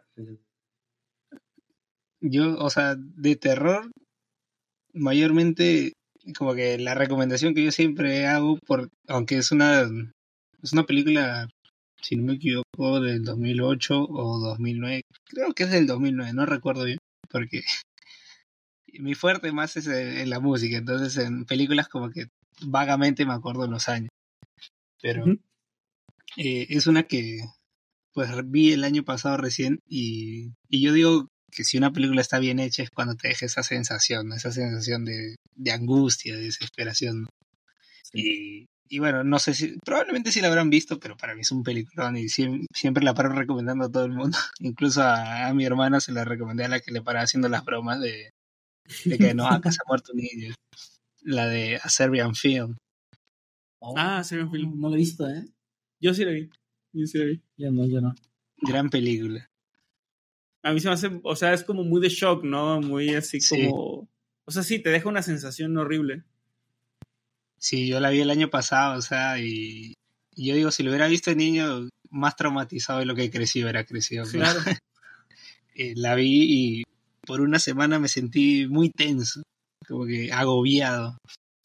Entonces, eh, la película te logra un gran efecto. Muy bueno. Y bueno, ahora sí para cerrar, algo que ya habíamos spoileado un poco al inicio. ¿Han tenido alguna experiencia extraña o paranormal que pues los haya dejado cuestionándose o que simplemente no hayan podido explicarse por qué ha pasado? Pues mira, eh, la razón por la que al principio spoileamos diciendo que no es porque llevamos 10 años creando contenido de terror. Hemos estado en la madrugada editando los videos que la gente de ahí ve, donde contamos las historias de fantasmas, etcétera, ¿no? Y realmente jamás en esos 10 años nos pasaron cosas. O sea, no, no sé si tenemos una especie de repelente de, espectros o qué, pero no, o sea, realmente no, no, no somos alguien que, no somos personas que vivan de manera frecuente esto, pero si hay algo, hay algo, eh, no, no, no, no, no voy a dejarte sin historia porque precisamente aquí en esta casa, te comentábamos al inicio que nos mudamos hace año y medio aquí a Querétaro. Fue hace como medio año o menos, tal vez menos. Eh, yo aquí te voy a describir un poco la casa para que te des una idea, ¿ok? Es una casa de dos pisos. en la entrada inmediatamente a la izquierda están las escaleras, que las escaleras tienen un, hueco grande hasta arriba donde hay una, un tragaluz. Entonces hace mucho, mucho eco. Y en, en esta segunda planta es muy eh, pequeño el espacio entre las habitaciones. O sea, hay solo un, lavamanos, el baño, el cuarto de mi hija que está aquí atrás de la pared que tengo enfrente y el cuarto, el cuarto que está mi esposa y la oficina aquí que tengo yo. En esa ocasión, esa, noche, mi esposa había salido de viaje, había ido a ver a su mamá. Entonces me quedé yo solo con la niña y mi hija ahorita tiene seis años, pero eh, ella tiene su propio cuarto, pero cada que la vamos a dormir o que se va a dormir, la acompañamos, ¿no? Nos acostamos ahí al lado de ella hasta que se queda dormida y ya nos vamos. Ese día yo estaba ahí haciendo exactamente eso, ella ya se había quedado dormida, yo estaba en mi teléfono ya perdiendo el tiempo porque me pasa mucho que me quedo ahí una hora sin, sin, o sea, sin levantarme porque estoy viendo videos, memes o lo que sea. Estaba solo en la casa, o sea, aquí nada más vivimos mi esposa, la niña y yo. mi esposa no está, estoy con la niña y de pronto, o sea, pero de un momento para otro, escuché en las escaleras como si alguien subiera corriendo, pero lo particular del ruido que escuché es que se escuchaba como alguien subiendo de calzo, como si con el talón estuviera golpeando los escalones. O sea, este sonido que hace el talón cuando golpeas el suelo, que es muy fuerte, es pesado, pero no pesado como, con, como alguien con botas, ¿me entiendes? Uno, sabe diferenciar esos sonidos. Así se escuchaba, como el talón o algo así. Muy pesado. Y muy rápido, además, como que subió corriendo esta persona. Entonces, escuchó el último escalón, que ya sería el segundo piso, y yo estaba congelado, completamente congelado. O sea, así me sentí ese escalofrío horrible que pocas veces en mi vida he llegado a experimentar. Porque yo no pensé en fantasmas. Yo pensé que alguien había entrado a mi casa. Que había, un, sí, un, ladrón, ¿no? en los primeros momentos después de escuchar esto, me, me pasaron mil cosas en la cabeza. O sea, fue, estoy con la niña solo. ¿Qué hago? Salgo, lo confronto, me quedo aquí en silencio. ¿Qué tal si ahorita se despierta ella y empieza a llorar? Eh, no sé, como que todo me cruzó por la mente de qué hacer, pero en esos momentos, mientras estaba pasando eso por mi mente, me di cuenta de que pues, esta persona que había subido ya no se había movido. Y se me hizo extraño porque dije, ¿por qué, ¿por qué alguien que hace ese ruido, que sube corriendo así, de esta manera, de repente ya no quisiera hacer ruidos. Obviamente, si su intención fuera ser sigiloso, no hubiera hecho eso. Y su intención es robar o buscar, ya se hubiera escuchado alguna de las puertas, porque estaban todas cerradas y si hacen ruido. O sea, no, no rechinan, pero sí la manija es muy, muy ruidosa. Entonces me quedé pensando como, bueno, pues como lo mismo, ¿no? ¿Qué hago? ¿Salgo? ¿No salgo? Eventualmente me paré. Pasaron, yo creo que ni, ni dos minutos pasaron. Me, me, paré y dije, pues no, lo que voy a tener que hacer es salir, o sea, no, no tengo otra opción. Entonces, ya agarrando mucho valor, abrí la puerta y no había nadie en este pequeño pasillo. Fui a abrir la puerta del cuarto de mi esposa, fui a, abrir aquí, aquí tengo un, closet también, mi esposa tiene uno.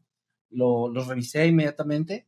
Dije, bueno, a lo mejor esta persona bajó, ¿no? Revisé el baño, que hay un baño aquí, nada. Entonces lo que se me ocurrió fue bajar corriendo hasta la cocina para tomar un cuchillo grande que tenemos ahí pues, para defenderme. Mi intención era, si, si veo que hay alguien abajo o escucho, subo corriendo así como bajé con el cuchillo y al menos ya voy a defenderme. O sea, al menos voy a estar aquí y si se quiere meter al cuarto con la niña, me defiendo.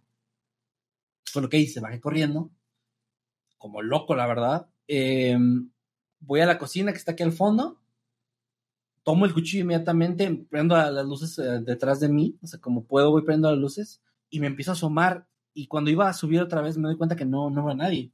Entonces, reviso la puerta principal que está con llave, reviso las ventanas, la puerta de atrás, bueno, para no hacerlo tan largo, revisé todo, todo, todo, la ventana de aquí, la de otro cuarto, todo, todo, todo, todos los closets, o sea, di una doble revisada a todo, pues no había nada, o sea, no, no había nadie, no había nada.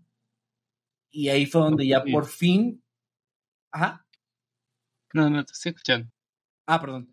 Ya por fin di esa, ese momento como raro entre la calma de que no hay un intruso en mi casa a el nuevo, no sé si miedo, pero esa sensación rara de, oh, ok, entonces lo que se escuchó no fue una persona viva, no, no fue alguien, no fue un ser humano, no sé cómo, cómo decirlo, porque traté de, yo, yo la gente que me conoce lo sabe, yo soy muy, muy escéptico, si bien ya no soy tan radical con mis ideas como era antes de negar por completo las cosas, sí soy muy escéptico, o sea, yo, yo, no, yo no pienso un fantasma a la primera. Yo siempre le busco la explicación, yo siempre trato de encontrar, pero no pude. O sea, y al día de hoy todavía no puedo. No sé qué pasó, no sé por qué se escuchó lo que se escuchó, no sé qué fue, quién fue. No tengo ni idea. O sea, lo único que, es, lo único que tengo por certeza es que no fue un ser humano, no fue un ladrón, no fue un intruso. No sé qué fue eso que se escuchó ahí. Y además, lo más extraño para mí es que ese sonido de las escaleras es un sonido que además particularmente conozco porque mi hija es una niña que tiene hiperactividad, está diagnosticada, entonces ella está todo el día corriendo de arriba para abajo, va a su cuarto, baja a la sala, anda jugando, entonces tengo muy bien estudiados los sonidos de, de las escaleras, porque cuando la escucho sé que viene y siempre me pongo alerta por si se cae, le pasa mucho que se tropieza y se cae.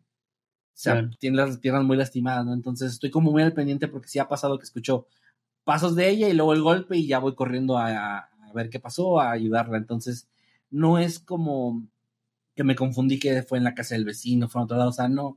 Esas cosas que de verdad me encantaría poder encontrar la explicación y decir, no, fue en otro lado, escuché mal, pero pues no, no sé qué, no sé qué pasó. O sea, de verdad no tengo una explicación, pero pues eso fue lo que, lo que escuché ese día. Y es creo lo más cercano que tengo a una historia paranormal. Jamás pudiste explicar. Lo no, y lo raro es que no volvió a pasar, o sea, ya pasaron seis meses, no ha pasado nada. No es como que ese fue el inicio que de una serie de eventos. A partir de ahí, ¿no? Como en las películas, no. No, no, no. O sea, pasó eso, no pasó nada más, no ha pasado nada más hasta el día de hoy. Y no sé, no sé, no sé por qué pasó ni siquiera. Sí. Y a ti, mi estimado Manuel, jamás te ha pasado nada. No, la verdad no, o sea, mmm, paranormal no, lo único raro, o sea, como cosa extraña que me pasó, aunque creo que muchos lo pueden ver como paranormal, fue, fue una vez que yo todavía viviendo en casa de, de, mis padres, yo creo que yo tendría a lo mejor 17, 16 años, algo así. Estaba en la computadora, yo me la vivía en mi cuarto en la computadora, era como mi, mi pasatiempo, ¿no? Lo que yo siempre estaba ahí. Entonces, básicamente como aquí, así un escritorio, mi computadora, estaba yo sentado y no sé, estaba viendo algo, no, no sé, algo en YouTube. Y estaba la puerta abierta de mi, de mi cuarto, que justo eh, me quedaba así como a mano izquierda. estaba la puerta abierta casi a un lado de mí, o sea, yo volteando podía ver perfectamente hacia afuera y afuera había un como un espacio pequeño y luego la puerta del baño, así como enfrente de mi cuarto, ¿no? Entonces me acuerdo muy bien yo estar en la computadora y de reojo ver pasar a mi mamá, o sea, yo así como ya ves que de reojo no ves claramente a la persona, pero ves la silueta con los colores de la ropa y eso. Entonces vi que mi mamá abrió la puerta del baño y entró y cerró la puerta de vuelta y escuché el clic de la puerta, ¿no? Y bueno, obviamente que mi mamá entre al cuarto de baño no es como algo relevante que me haga como estar alerta ni nada. Entonces yo continué, continué haciendo lo que estaba haciendo y entonces veo que de reojo viene mi mamá como hacia el cuarto y no me acuerdo si estaba como que traía, creo que traía algo como una escoba, un trapeador, algo. Y recuerdo que volteo y, fue como un glitch así de, no acabas de entrar, o sea, así le pregunté, oye, ¿no acabas de entrar al baño? Me dice, no, estaba afuera, como que estaba haciendo algo, algo fuera de la casa. Y le dije, es que, es que te juro que te acabo de ver que entraste. Y entonces ya me quedé así como medio extrañado, me levanté, me acerqué, abrí la toqué primero porque dije a lo mejor entró otra persona, pero realmente creo que en ese momento estábamos mi mamá y yo nada más en la casa. Y abrí la puerta y no había nadie. Pero fue, fue muy extraño porque mi mamá también iba hacia allá, o sea, como que mi mamá, la real, iba a entrar al baño, pero yo, yo vi que entró antes. Entonces no sé si lo quieren ver como o premonición o una especie de déjà vu, pero extraño. O lo que le llaman glitch en la Matrix. Un glitch en la Matrix, un fantasma, no sé.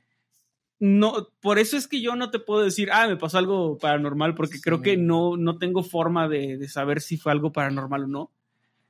Pero sí fue algo raro, y creo que es lo más raro que me ha pasado en, en la vida. Eso y lo de salir y que esté en pausa el mundo. Todo tiene que ver también, a lo mejor y, y luego me diagnostican algo así en el cerebro, ¿no? Un tumor o algo. Pero por ahora eso es lo más raro que me ha pasado. Aquí, qué loco. Yo creo que, o sea, paranormal tampoco a mí jamás me ha pasado nada. Yo a veces digo, ¿cómo me gustaría que me pase algo paranormal? A mí también. Sí, a mí también. Incluso estoy planeando con mi primo así ir este esas visitas que te hacen por el cementerio, ¿no? Así de noche. Qué chévere. Sí, claro. Porque yo soy escéptico, hasta no ver soy escéptico, pero recuerdo sí. bueno, solo porque es el, el, final de temporada voy a contar esta historia que creo que jamás le he contado. Ok. Bueno, el, el final del especial de Halloween, que yo estaba solo en mi casa, bueno, en la casa de mi mamá, y mi hermana estaba en la sala. Yo estaba en mi cuarto, en mi computadora ahí. Y lo que pasa es que la forma en que está construida la casa es peculiar. Entonces, mi cuarto, al costado de mi cuarto está el cuarto de mi hermana. Pero, en vez de que sea la pared completa, como que hay un pedazo que, que supuestamente es una ventana que da hacia mi cuarto, pero no da hacia la calle, no da a ningún lado. O sea, es como que uh -huh. una ventana que ella me puede ver a mí y yo lo puedo ver a ella. Pero ni siquiera hay una ventana, solamente hay un hueco ahí como para que pongas la ventana. Bueno, hola. Ay, disculpen, había silenciado el micrófono de casualidad. Ah, ok. Este, y bueno, ahí como que ese hueco y, o sea, supuestamente ahí para poner una ventana, pero nadie ha puesto una ventana y nadie lo ha tapado y creo que jamás lo van a hacer. y, ahí va a estar siempre. Va a estar ahí para siempre, es como que ya la decoración.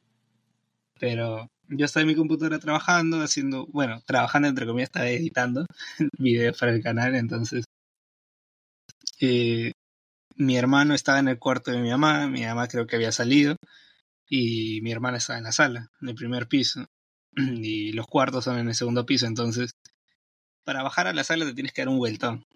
Y yo estoy haciendo mis cosas, mi hermana pues está jugando el play abajo y ya era la una, una y media y o sea, no sé si es algo paranormal, solo no lo explico, pero eh, siento que escucho la voz clara de mi hermana en su cuarto que me dice Brad.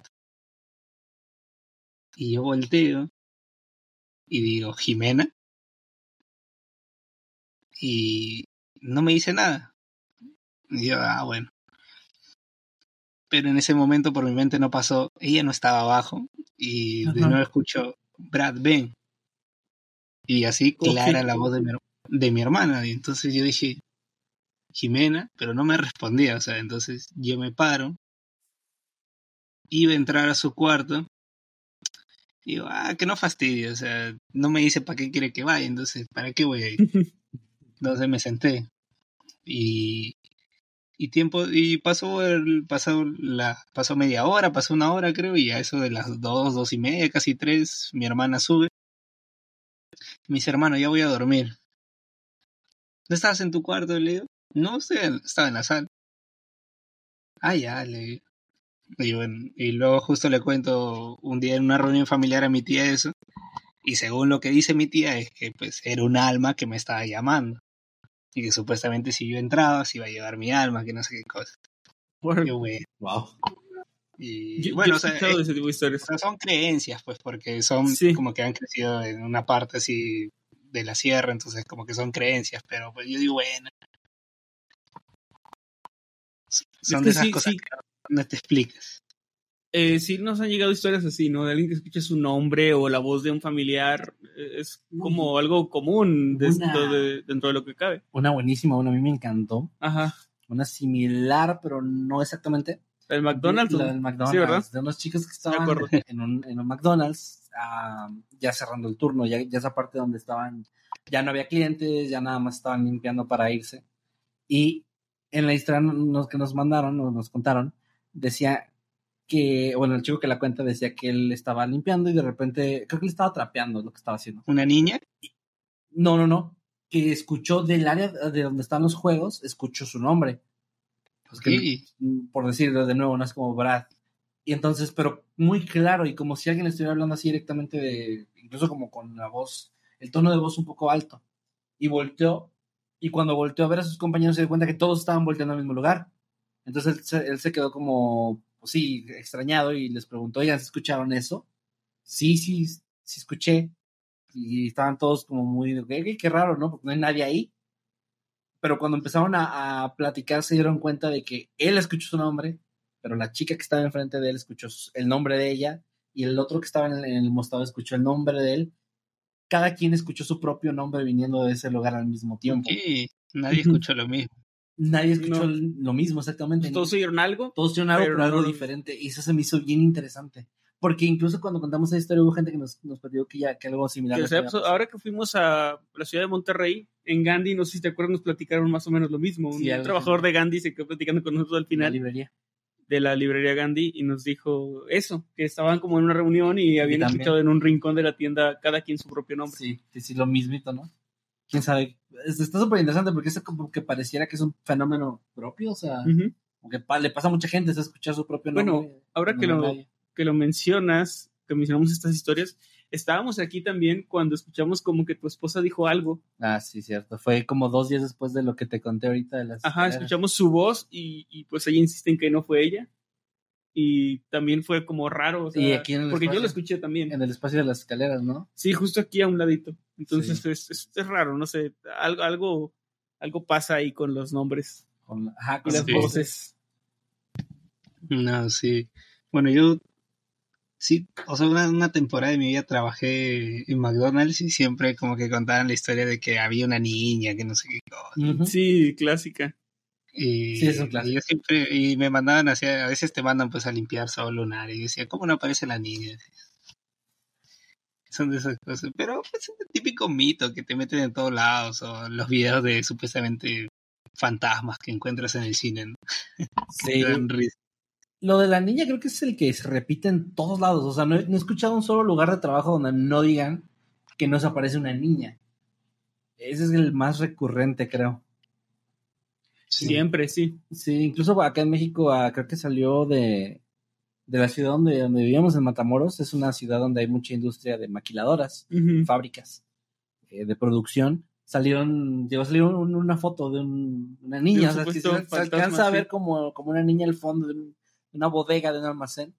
Y sí, esa creo que sí se hizo bastante con los, o sea, como muy viral aquí en México esa imagen, pero que salió de ahí de Matamoros. Sí, es como muy común. En los lugares de trabajo siempre hay un, una niña o un niño, ¿no? Ajá, pero casi siempre es niña. ¿Quién sabe por qué? y siempre con el típico uniforme blanco del los Claro, Sí, el vestido blanco. Sí, sí, sí. Pues es como el tema de la llorona, ¿no? Este tipo de fantasmas y también en las carreteras del vestido blanco es Sí, como- sí, lo, como- lo clásico. como un uniforme prácticamente. el uniforme que te dan de fantasma. Cuando te gradúes. Sí. Bueno, mi estimado Emanuel, que ha sido un gusto tenerlos aquí en Estudio 505. Muchas gracias por haber aceptado. Eh, bueno, si les soy sincero, yo pensé que, que pues ya no me iban a... Bueno, si no me equivoco, estaba hablando con Maffer por, por el Sí. correo, entonces... Sí, Claro, entonces yo pensé que ya pues no me iba a volver a escribir porque me dijo que estaban ocupados en septiembre con la gira del, del libro, entonces pues es de esas cosas que tú dices como cuando vas a un trabajo y dicen te llamamos, no te preocupes. nosotros te llamamos. claro. No, te no. Hay una disculpa bueno. porque sí, ya tiene rato que nos, que nos habías contactado, pero justo andábamos con todo ese tema. No teníamos, de No, hecho, ahorita tenemos en pausa un podcast que nosotros ten- teníamos semana a semana. Lo pausamos según como dos, tres semanas. No ha regresado porque no hemos tenido oportunidad de, Sí, de hacerlo. o sea, este fin de semana vamos a Ciudad de México, el otro fin vez. vamos a Saltillo, Coahuila. Ajá, sí, sí, vamos a Entonces tenemos varias, varias cosas y sí, justo Sí. y hicimos este espacio porque justamente hoy se dio que una cosa rutinaria que yo tengo que hacer No no, se- la, no no la tengo hizo. que hacer hoy. Entonces por eso hubo tiempo de, de, de hacer hoy esta entrevista, si no, quién sabe, a lo mejor no se hubiera podido hacer. No, pero pues sí, una, una, una disculpa por la demora y gracias por la invitación. No, no. Sí, gracias. Tranquilo, tranquilo. Totalmente. Como, como- o sea, no recuerdo a quién se lo dije, pero creo que, bueno, creo que fue a Lane y ahí también a Diofuan que le dije, o sea, este especial de terror de verdad es algo que me hacía mucha ilusión hacerlo y lo llevo preparando desde julio, junio, creo. Bueno, desde finales de junio, por ahí inicios de julio, ahora sí lo empecé, que empecé a enviar correos, pero nadie me respondió, entonces. Bueno, No, pues se considerarnos. Sí, o sea, se ha empezado a dar, o sea, es como que esas cosas, como yo digo, que pues a veces uno no pierde nada intentando.